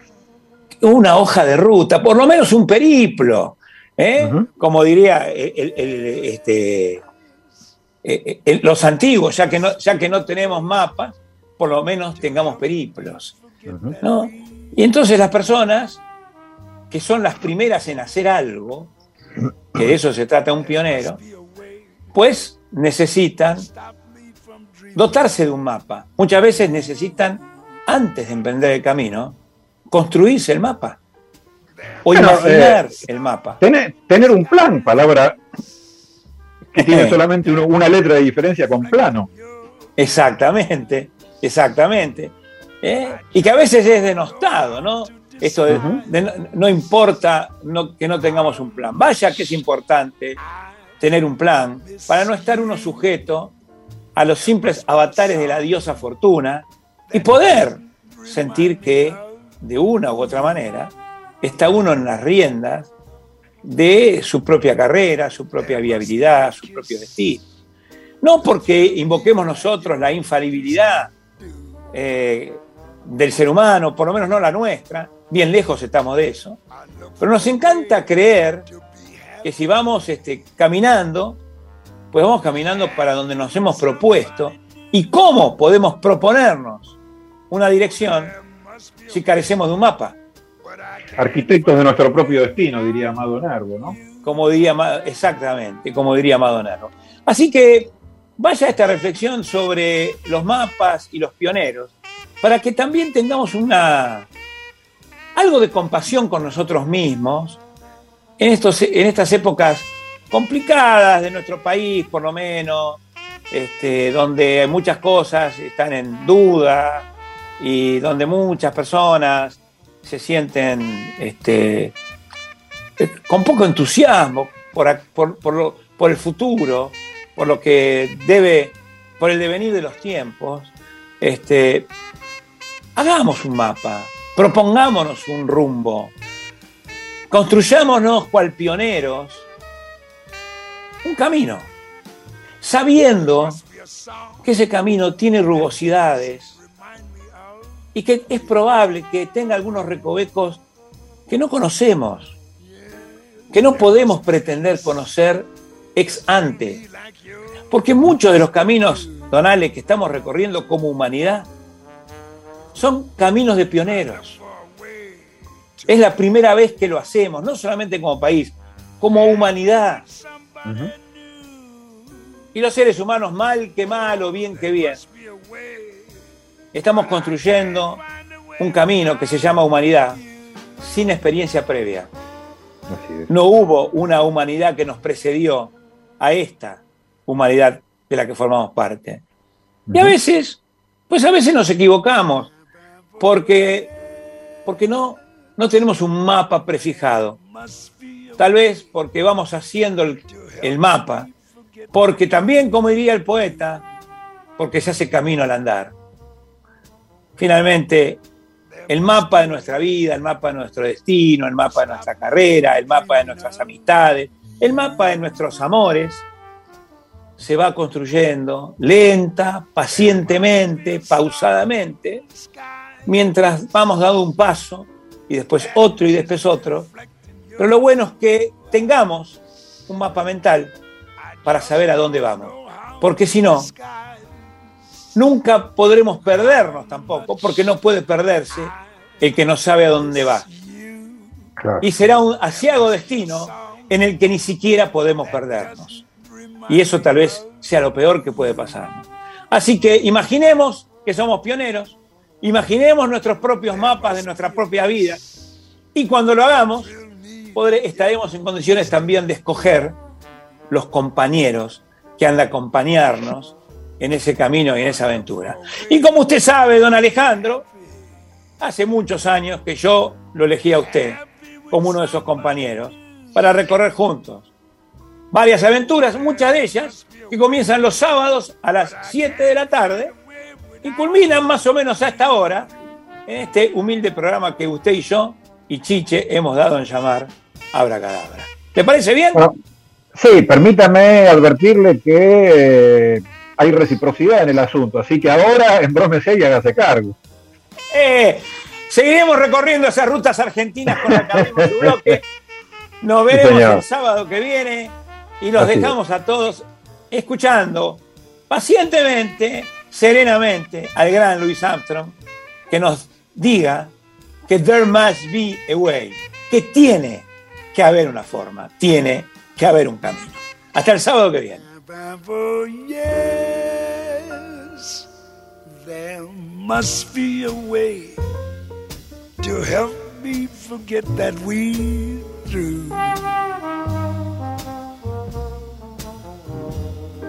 There must be a way to stop me from dreaming of you. There must be a star